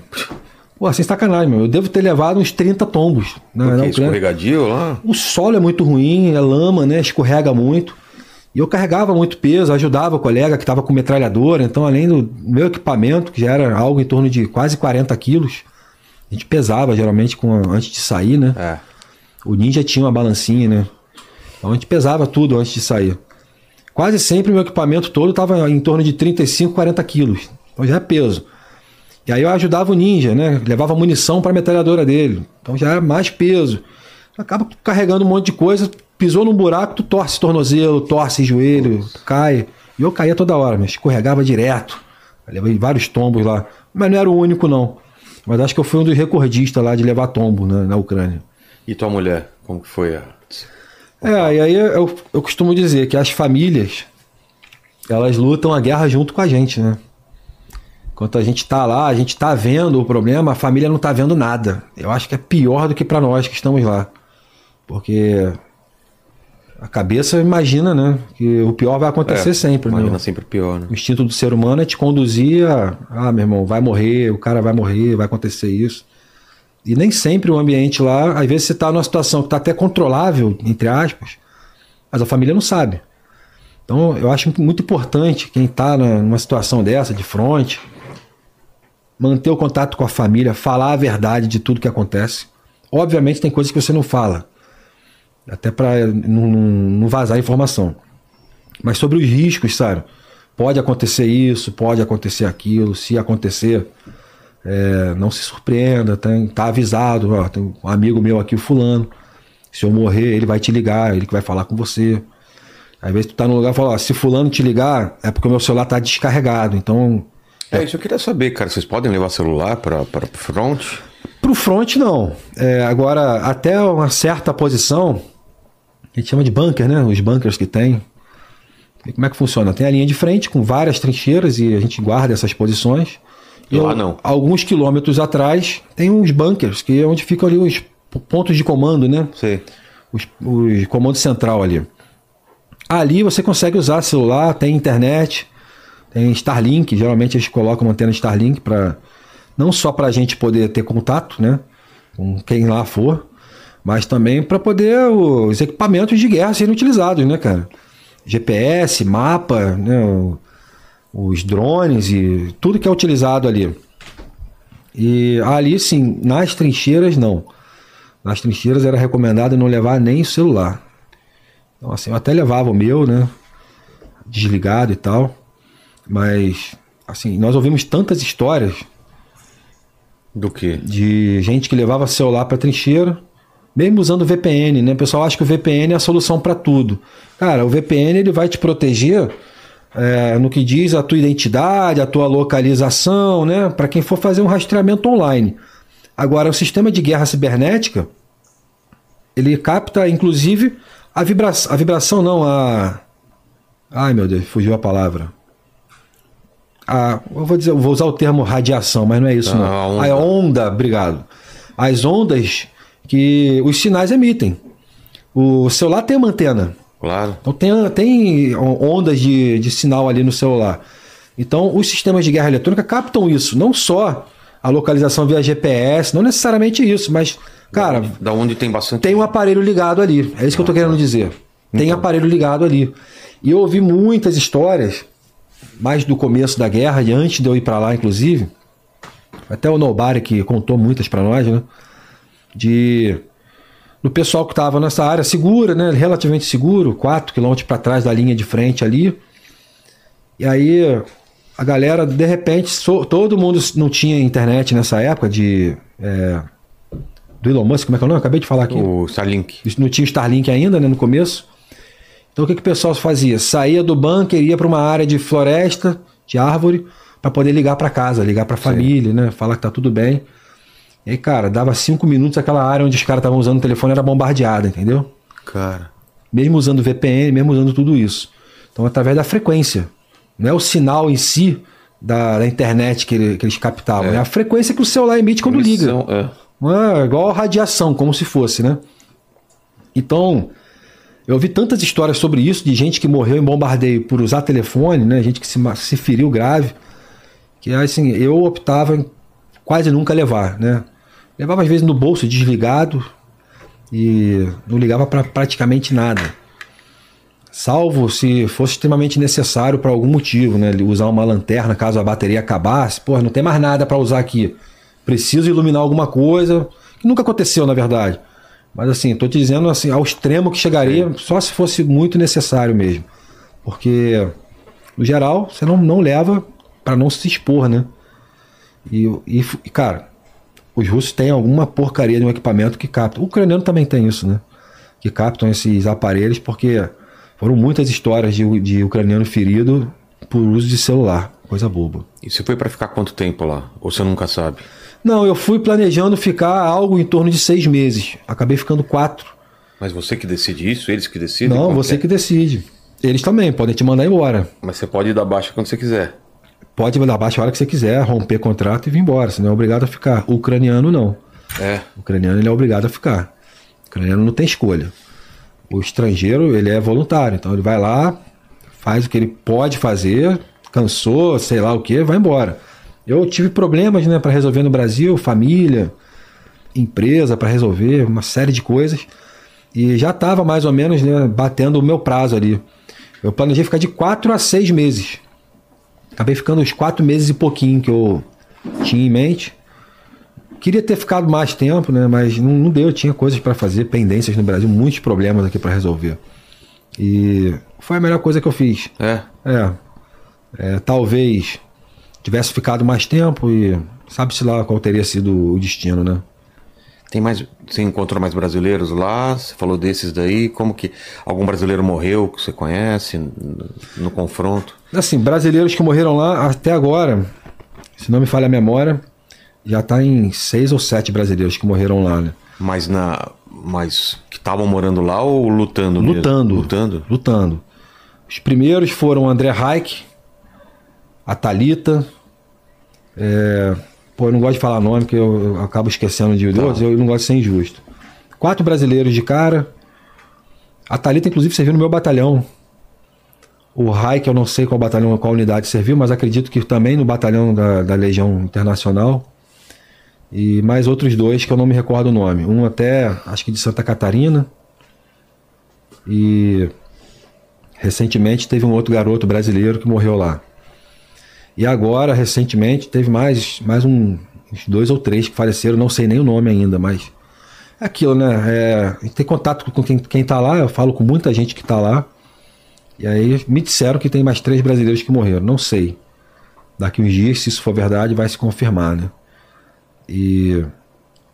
Brasileiro ferido lá é toda hora, né? É. Toda hora. Tem um monte de brasileiro lá que já se machucou, gente que tava no meu grupo. É, e ferimentos graves, né, cara? O Lupercal, foi até comandante por um período da, da minha unidade, né, da minha fração. Saiu da Legião Internacional, foi para outra unidade, se feriu gravemente. É, é o Max, que não conheço ele pessoalmente, né? Mas chegaram a falar que o cara tinha morrido, mas depois falaram que não. Aí eu vi que ele tá vivo, né? Tem vídeos dele na internet. Se arrebentou todo, perna machucada. Então, assim, brasileiro machucado lá é toda hora. Não só brasileiro, né? Soldado brasileiro. Soldado que estão lá, inclusive brasileiro, toda hora alguém se machuca. E a grande maioria por estilhaço, né? Estilhaço de, de bomba. De artilharia, né? De Como bomba. que é? Eles eles estão cheios de, de, de fragmento lá dentro quando explode. Vou tentar explicar de uma maneira bem simples aqui, até pro pessoal que acompanha o teu É. canal. Que o teu canal não tem aquela pegada igual outros que são Específico, tipicamente é. policial ou militar, né? É. O teu já é mais abrangente, que eu acho até mais legal dessa Você, forma. você pode morrer como? Por, por tiro direto, né? O tiro te acertou, estilhaço. É, é, esses drones, quando atiram granadas também, é o estilhaço ou é o impacto? O que que mata? Então, vamos lá. É, o tiro do fuzil, de uma metralhadora, Tá. é, que é o padrão, né? Todo mundo conhece. Que é a menor parte das baixas são por tiro lá. Ah, é? É a minoria. Cara, eu arrisco dizer que de todo mundo que eu conheço lá que se machucou, que eu ouvi falar que se machucou, pouquíssimos foram por tiro. Foi a grande maioria, 95%, eu chutaria, por estilhaço. Aí os estilhaços podem ser de granada Tá. ou de explosão por, ar- por artilharia. E como é que é isso? Imagina uma garrafa de ferro, um termo bem, bem simplista aqui para o pessoal entender. Uma garrafa de ferro, mas um ferro de 3, 4 centímetros de, de grossura, uma garrafa de 2 litros assim. Falando de uma peça de artilharia, tá? Um projétil. Aquilo quando toca o alvo, o chão no caso, aquilo explode e esses ferros eles viram pequenos é, Ele se fragmenta em vários pedacinhos? Pequenos projéteis, exatamente. Em Vários. Em Projéteis grandes, projéteis menores. E tudo isso, meu irmão, é causa ferimento de morte. Pode causar amputação, ferimentos é, graves, né? De acertar órgão vital. E, cara, de toda a natureza que você imaginar. Isso da, da artilharia. Lembrando E, que a- área é grande de onde toca, onde tem a explosão para para quem está sendo É. atingido. Então, aí depende do calibre da artilharia. É, dependendo do, do, do que é usado, canhão 105 milímetros, é, são peças grandes, tá? Sei. Cara, se tu tiver no raio ali de 20, 15, 20 metros, provavelmente você vai se machucar. E se machucar de maneira grave. Quando a- o disparo de artilharia acerta e você está em pé, cara, com certeza você vai se ferir de natureza aí quase de morte, tá? Ou de morte. Se você estiver deitado no chão, você tem uma chance de não ser acertado, né? Dependendo da distância que você tá. É. Agora, se você estiver ali no raio de 5 a 10 metros, meu amigo, vai. Esquece. A chance é quase zero de sobreviver um. Tô falando de um 105, de um 120 milímetros, tá? Tô falando. Tô dando no nível hard. Eu tô sendo até bem otimista falando 5, 10 metros. Eu acho que é muito mais do que isso. A área de atuação. Agora, tem também o, o problema dos drones que levam peças de explosivo também.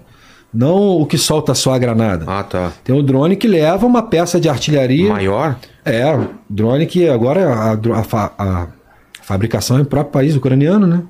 Então eles projetam com capacidade para carregar peso. Porra. Às vezes um drone pequenininho tá carregando um- uma ogiva ali de 5, 7 quilos, sabe? Ele foi projetado para isso. E para voar a longas distâncias. E qual é o problema do drone? O drone está te vendo. Diferente da artilharia, que o cara tá disparando e alguém vai corrigindo. É. O drone tá com, meu irmão, ele tá te vendo ali como se fosse um avião, ele tá mirando em você com aquele explosivo embaixo. Então ele, ele lança em cima de você. Inclusive, acho até que foi.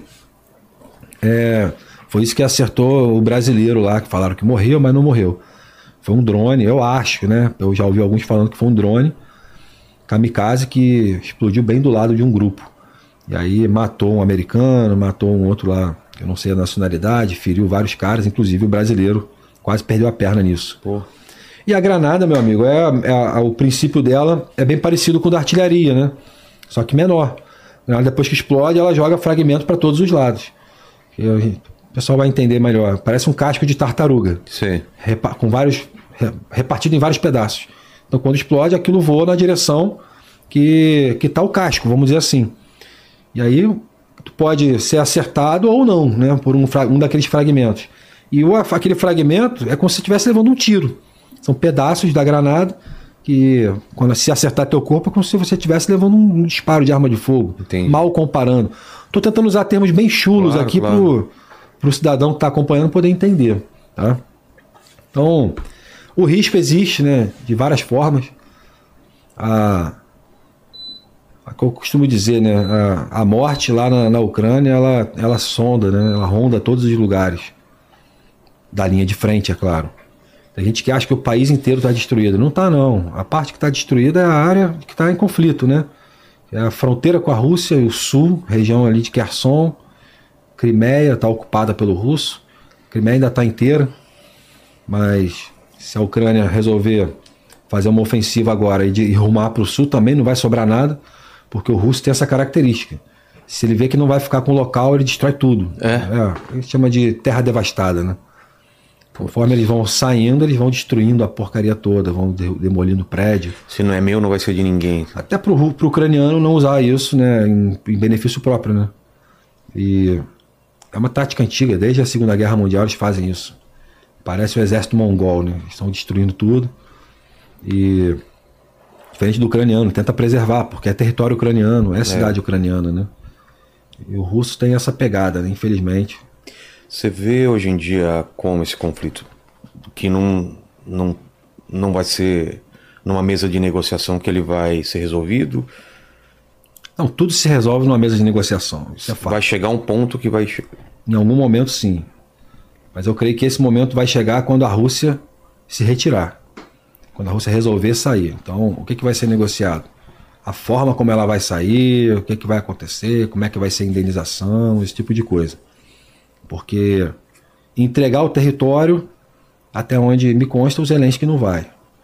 E o povo ucraniano já chegou naquele limite assim, meu irmão, já estamos aqui, já estamos ferrados mesmo, agora tudo ou nada.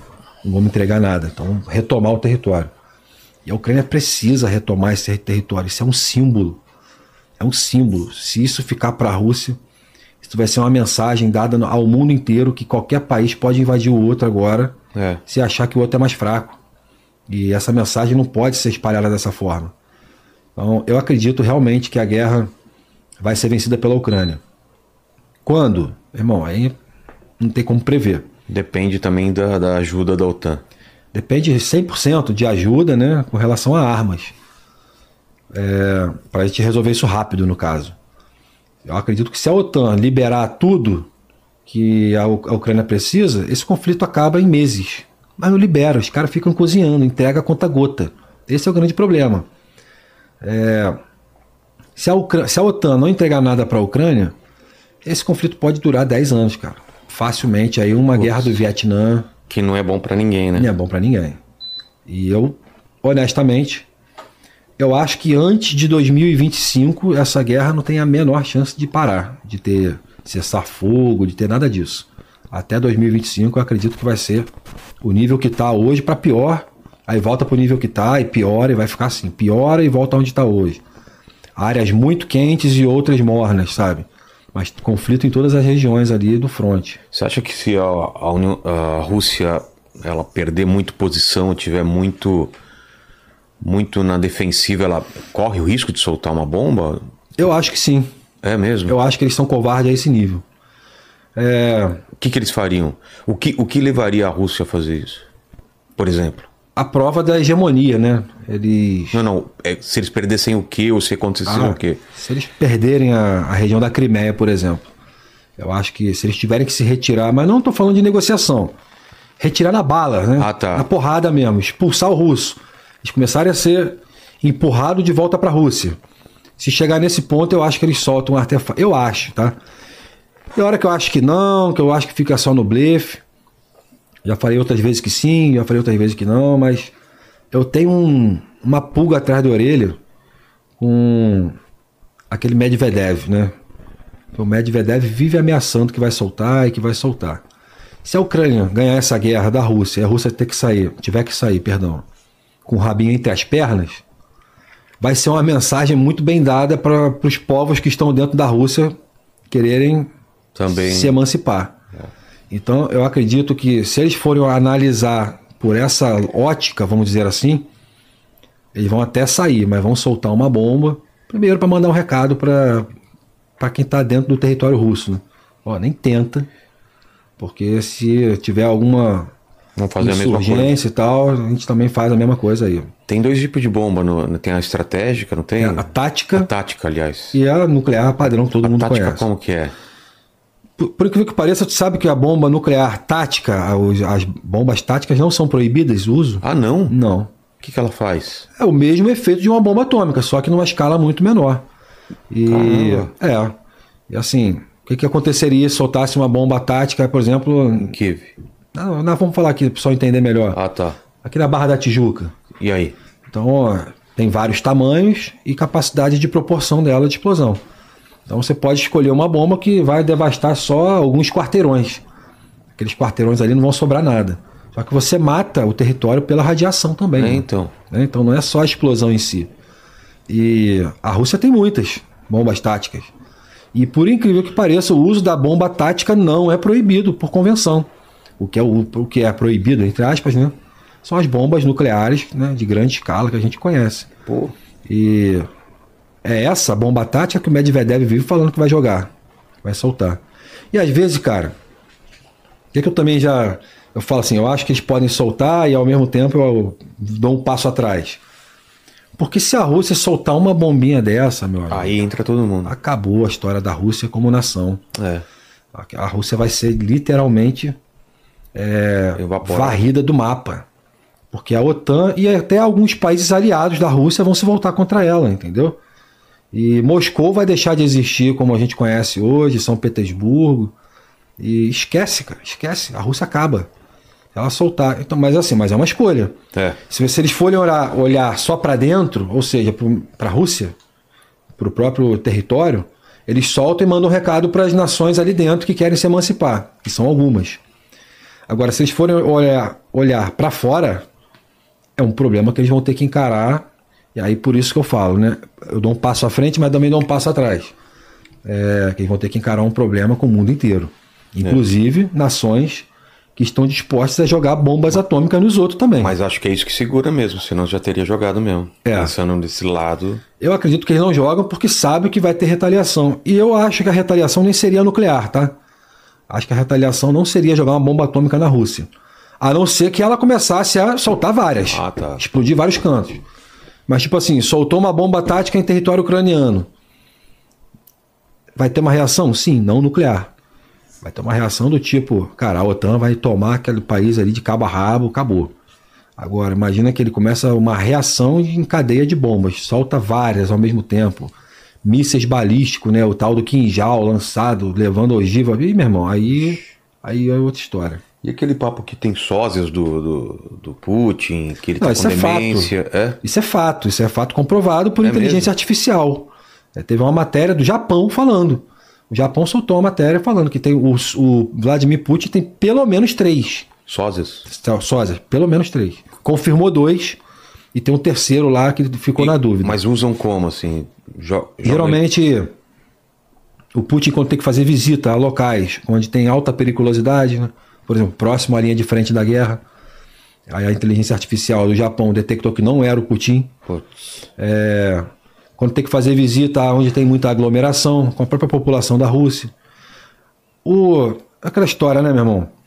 Às vezes tu dá tanta paulada nos outros que tu fica com medo de tomar paulada na rua, né? Claro. Arrumou tanta briga, tanto inimigo, tu fica com medo, irmão, de andar sozinho por aí.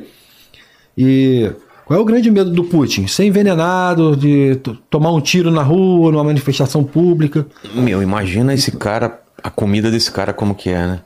Tanto que o cargo de maior alto nível de confiança na Rússia geralmente é do cozinheiro, né? Que é o, o Prigogine, que engasgou e o avião dele caiu sem querer, né? Por ter sido acusado de traição e tal. Ele era o cozinheiro do, do Vladimir Putin. Ele era considerado o cara de confiança do Vladimir Putin. Era o cara que fazia a comida, que servia a ele à mesa. E justamente por isso, né? Tem que ser uma pessoa de confiança porque pode matar envenenado. Agora tu vê, rapaz, a mentalidade daquele povo russo, né? Ainda estão nessa essa pegada de envenenamento, é. de execuções e tudo mais. Bom, é, assim, é uma mentalidade quase medieval ainda. Total. É. Total. Que mais você acha que faltou a gente falar sobre essa guerra aí? É, cara, acho que a gente explorou bem. Foi um assunto bem diversificado, falamos de praticamente tudo. Você pretende voltar então, João, para lá? Pretendo, né? Tô resolvendo algumas coisas na vida pessoal, né? Trabalho, família. E se, e se pacificar lá, a Ucrânia vence, vence, a guerra, você pensa em morar lá um dia ou não? Penso, gostaria muito. Você pegou um, tem uma, uma ligação agora com aquele país? Tem, eu acabei criando um vínculo né, muito forte com, com o povo, né, mas com a terra também, o país em si. E penso não eu em morar lá, mas levar minha mulher para morar comigo. E talvez até outros países também, né? É, eu penso de repente fincar a base em algum país da Europa e sendo a Ucrânia, ou talvez Portugal, ou Espanha, ou Itália, Sim. né? Até porque tem família que, que mora na Itália. Então, mas pensa em ficar para aquele lado de lá. Não sei se vou conseguir fazer isso no primeiro momento, né? A gente fala assim, planeja as coisas. Gostaria muito que fosse da noite para o dia, mas nada na vida é fácil, nada é. é rápido, né? Mas se eu estiver lá, por exemplo, e a guerra acabar e eu estando lá, eu fico por lá mesmo. Aí levo minha mulher para morar comigo lá, arrumo trabalho por lá e vida que segue. É o meu plano, pelo menos. O, o teu trabalho é considerado o quê? Porque você falou de mercenário do, do, do, do Grupo, Wagner. Wagner. Você não é um mercenário. Não, que, não Qual a diferença do, do, do, trabalho que você faz de um mercenário? Eu estou no exército, faço parte do exército ucraniano. Tá. O mercenário, normalmente, primeiro ponto, ele é de uma empresa privada que está prestando serviço para um governo. Não existe mercenário que vai para o exército, então? Na prática, pode ser que pode se dizer que sim. Mas, em teoria. É uma outra coisa. O que é um grupo mercenário? É. Uma empresa privada, mas que tem características militares. Tá. Tudo que o exército tem, aquela empresa também tem. Do tipo tanques, blindados, helicóptero, avião, soldados armados, tem tudo. Mas não é do exército, é uma empresa privada. E essa empresa privada, ela vai prestar serviço para o chefe, né? Sim. No caso do Wagner, por exemplo, o governo russo. Onde o governo mandar. Então, o governo russo tem interesses em atuar em alguma situação específica na África, mas a Rússia não pode mandar tropa para lá, porque quebra uma série de tratados e convenções. Então, ao invés do exército russo ir, quem vai? A empresa. A ah. empresa que trabalha para o governo. Age mais nas sombras, então. É. Na prática, todo mundo sabe que é o governo. Mas essa grande característica: o mercenário não tem bandeira. Ele luta ah, tá. por quem paga mais. Ele não tem vínculo com a, a causa do problema, com... É diferente, né? Ele não, não tá nem aí. ideologia. Não tem, tá nem aí pra nada. Trabalho qualquer, é isso, eu vou é, fazer. Ele quer botar o dinheiro dele no bolso e problema. Hoje o cara tá lutando pela Rússia, se amanhã a Ucrânia começar a pagar mais, o cara muda ah, de lado. Entendi. O mercenário tem bem essa característica. E o principal, né? Na Ucrânia, você não vê nenhuma empresa paramilitar. Todo mundo que está lá está ligado ao exército de alguma forma. E todos que estão lá são militares na prática, ganham identificação militar, identidade. Um jeito fácil de entender, igual a legião francesa, né, a legião estrangeira, é como se fosse mais ou menos aquilo. Os caras podem até ser considerados mercenários, mas na prática não são. São tropas convencionais ligadas ao governo, né? ligadas ao exército. Né? Então não tem a característica mercenário como empresa paramilitar. Então é, uma, é um ponto interessante a ser abordado, porque o pessoal fala, ah, os mercenários brasileiros na Ucrânia. É. Pode ser mercenário o cara que vai, foi pelo dinheiro, tudo bem, você pode até dizer que sim. Se o cara foi lá só pelo dinheiro. Mas pelo que você está falando, não é um dinheiro grande o suficiente para o cara é. correr esse risco, né? Que não vale a pena. Um mercenário, por exemplo, ganha muito mais, né? dependendo de para quem trabalha e onde trabalha, sim. Eu, eu, eu me lembro, um amigo meu, um dos. Eu tinha alguns amigos que trabalharam na- no Iraque, né, na época 2003, 2004, 2005, 2006, esse período. E, cara, no Iraque chegou épocas lá desse conhecido meu ganhar mil dólares por dia. Caramba. É. Porra, então é 30 mil dólares no mês.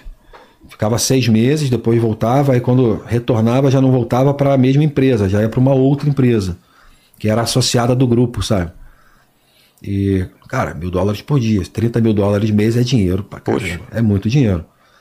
Porra, isso, nem sonhando isso vai acontecer na Ucrânia. Na Ucrânia não tem dinheiro para isso, não tem empresa mercenária lá. E vou te falar, a minha opinião, eu acho que a Ucrânia deveria ter empresas de mercenários trabalhando para É? ela. A Rússia tem mais de 100, cara. Mais de 100? São mais de 100 empresas mercenárias na guerra envolvida contra a É Ucrânia. porque a gente ouve só do Grupo Wagner, eu não sabia que tinha O tanto. Grupo Wagner é o mais conhecido, né? Mas são mais de 100 grupos mercenários trabalhando para a Rússia. Na guerra só na Ucrânia, tá? Então por que não a Ucrânia usar também empresas mercenárias? Tipo do governo americano, é um exemplo, né? Eu sou totalmente a favor. Acho que deveria. Até porque quando você tem empresas trabalhando, essas empresas normalmente têm recursos inesgotáveis, né, cara? Tem aviões de caça, tem helicóptero, tem blindado, tem muita munição, tem de tudo. E uma empresa paramilitar não responde a protocolos internacionais. Por exemplo, uma empresa dessa poderia lançar um míssil dentro da Rússia tranquilamente. Não vai responder a ninguém. Não é a Ucrânia. Não é o país, é uma empresa. É uma empresa que está E que subordinada. você saiba, eles não têm mesmo. Nunca vi nem ouvi falar, cara. Não tem. Se tivesse, eu saberia. Ah, você saberia. Se tivesse, saberia. A gente fica- ficaria sabendo. Mas não é, tem. não tem como esconder isso. Não, isso aí é notório, né? Mas não tem. O que tem lá são brasileiros, são é, estrangeiros, né, de um modo geral, voluntários. E aí, pelo esforço de guerra, a Ucrânia acabou abrindo essa, essa brecha, né? Como aconteceu na África, né? Na África do Sul, se não me engano. No... Ai, meu Deus do céu, qual é o nome do lugar? Mas o que, que aconteceu lá? É, também teve uma- um movimento muito parecido com o que ocorreu na Ucrânia, né? Na região do. Eu tô tentando lembrar o nome do local. Do antigo Zimbábue. Era Foi muita gente lá pra lutar. muito mercenário, né? Foram pra lá, mas lutavam pelo exército africano, né? Do país da África. Tá. É, tô tentando lem- lembrar o nome do país. Não era. Que é o Zimbábue, né? Na África do Sul ali. E. A Rodésia, lembrei Ah, tá. na Rodésia. E foi mesma, mais ou menos a mesma coisa, né? O país começou a receber estrangeiro para lutar, porque o que, que ocorre quando você leva os estrangeiros para um conflito desse? Você mantém o assunto na mídia. Você- ah, tá. As atenções do mundo inteiro, porque sabe que ali tem americano, ali tem canadense, ali tem francês. francês, ali tem alemão, ali tem tudo. E você sabe que ah, o mundo vai ficar de olho no assunto, né, para ver o que está ocorrendo, se É, atualizar. não tinha pensado por esse lado, realmente é, É, é uma forma de você estar em vários. ficar na mídia, né? Ficar- é. Você mantém a mídia, pelo menos o, o interesse, né? Você mantém desperto ali. E fica mais fácil até de você conseguir apoio. É. Quando um país sabe que tem cidadãos dele, né? Lutando lá por uma causa e tal, ele fala, ah, meu irmão, se tiver que escolher um lado, a gente já tem um lado para escolher. Que aí é o lado onde está a população dele lutando, né? Com certeza. É. João, obrigado demais pelo papo aí, cara. Quero, Nada. quero ler esse livro aqui, deve ser emocionante. Você falou que isso daqui tem a ver com, com, a, com esse primeiro período que você teve lá. É, essa primeira etapa, né? Tá. De quatro meses. Aí narra desde a saída daqui do Brasil até... E, e o que você passou lá. É, até um certo ponto, né? O bom do, do livro é que a gente acaba lembrando de alguns detalhes, inclui, né? Exclui outras coisas que também não são tão interessantes. Entendi. A ideia é, pelo menos, manter a memória viva do que está acontecendo lá, né? É uma guerra E- e- por liberdade. Então, é isso que eu ia te falar. Para o pessoal que tá achando que a, a Rússia é a boazinha da história, o que, que você viu e o que, que você escutou lá de, de que os caras fizeram com civis, ou o que, que aconteceu lá? É, eu já falei aqui, né? O que eu presenciei lá e, e vi rela ouvi relatos também e tá na internet. Eu não vou nem falar das coisas que eu vi, não. Quem quiser ter uma noção de como o, o exército russo é bonzinho, pesquisa aí massacre em Izium com Z Y I Z Y U N. Izium é o nome de uma cidade por onde eu passei. E pro- procura também Massacre em Sumi, S-U-M-Y, ou Suni, com N de novembro, não lembro. massacre de Suni. São cidades que, quando a Ucrânia retomou na ofensiva de Kharkiv, o exército russo fez a estratégia da terra devastada. Não só eles foram destruindo tudo, como eles foram matando todos os civis que estavam no Putz. caminho. É. Inclusive estuprando crianças, mulheres, né, executando pessoas no meio da rua. Tem vídeos de aldeias inteiras executadas. Zion foram mais de 500 corpos né, é, encontrados, é, executados com tiro na cabeça e enterrados em vala comum. É, Ou seja, eles mataram um vilarejo inteiro, uma cidade inteira. Pelo simples fato de eles terem perdido aquele território, estavam recuando, a Ucrânia avançando. Então, já que a gente vai ter que sair daqui, vai ser dessa forma. E, cara, não preciso ir muito a fundo. Se você começar a pesquisar os crimes de guerra, né? As bombas de fósforo branco que eles jogam em, em cidades ocupadas pelos civis. Tem gente que acha que o fósforo branco é crime de guerra. Só é crime de guerra se for usado em população. E eles fazem isso toda hora. Eles usam na população local. É, os inúmeros ataques de mísseis a hospitais, escolas de criança, a teatro, cinema, shopping center, restaurante. Eles fazem isso todos os dias, todos os dias. Eles todo dia bombardeiam a Ucrânia em locais civis. Então, quem acha que a Rússia é o bonzinho da história, é, eu aconselho, né, dar uma estudada. Ou faz melhor, pega um avião, vai para a Polônia, atravessa a fronteira e vai lá para o fronte Para ver o que tá acontecendo. para ver de perto o que está acontecendo. Sempre, as, as histórias sempre vão ter dois lados. Sempre vai ter o cara que é a favor da Ucrânia e outro que é a favor da Rússia. Mas nesse caso especificamente, eu acho que tem um lado certo e o lado errado. Eu acho que a Rússia está errada. Não tem que invadir país nenhum, não tem que tomar território nenhum. E eles fazem isso na base do terror. A Rússia é um país terrorista. Deveria ser enquadrado como um país terrorista, só pelos crimes de guerra que eles cometem agora na Ucrânia, cometem em tempo real. Provavelmente em algum canto da Ucrânia tem alguma coisa acontecendo que não deveria. Né? Alguma cidadezinha bombardeada, ocupada por civis. E eles fazem isso direto. E, e quando essa guerra acabar também, acho que vai aparecer muita coisa, né? Muito vídeo, muita, muito relato também, né? Ah, sim, com certeza. Isso aí não tenho dúvida, né? Só... É porque agora é um momento de eleição no mundo, é, guerra em Israel, é conflito no, com o Irã, é a guerra da Ucrânia e Rússia. Mas, na verdade, não precisa esperar, não. Tem grupos no Telegram É. que mostram tudo, cara. É, só que esses crimes de guerra agora estão escondendo, né? Não estão vazando. Mas no começo, direto, a Rússia pegava prisioneiro e executava. Tem um que virou um mártir lá na Ucrânia. Que fizeram até uma estátua dele, ele com cigarro na mão, na boca, na verdade. É, foi feito prisioneiro e o russo mandando ele falar glória à Rússia, fala glória à Rússia, fala, fala glória à Rússia. Aí ele tirou o cigarro da boca e falou glória à Ucrânia, né? Slava a Ucrânia. Os caras puf, executaram, deram um tiro na cabeça dele. Filmaram e postaram, entendeu? Não entendi. Tá ali um crime de guerra nítido. Tanto que esse cara virou uma, uma praça, né? O nome- o nome dele, tá a estátua dele numa praça lá em, na Ucrânia e tudo mais. E, cara, essa história tem centenas de milhares de outras. Tô falando que não tem uma ou duas, não. Tem muitas outras histórias de execução de prisioneiro de guerra do lado russo. Aí fala assim, e o lado ucraniano? Vai dizer que não tem. Eu nunca vi.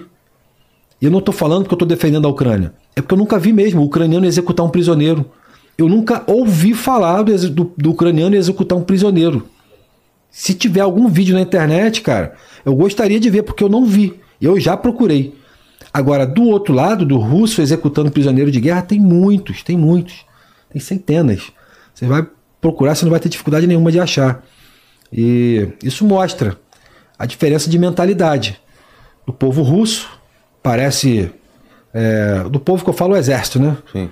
O exército russo que está lá dentro da Ucrânia parece um exército medieval, os caras com a mentalidade né, fechada, e o exército ucraniano com a mentalidade ocidental, a mentalidade aberta ao mundo, né? É, priorizando os direitos humanos, né? As, as coisas que realmente têm valor na vida, né, cara? Entendi.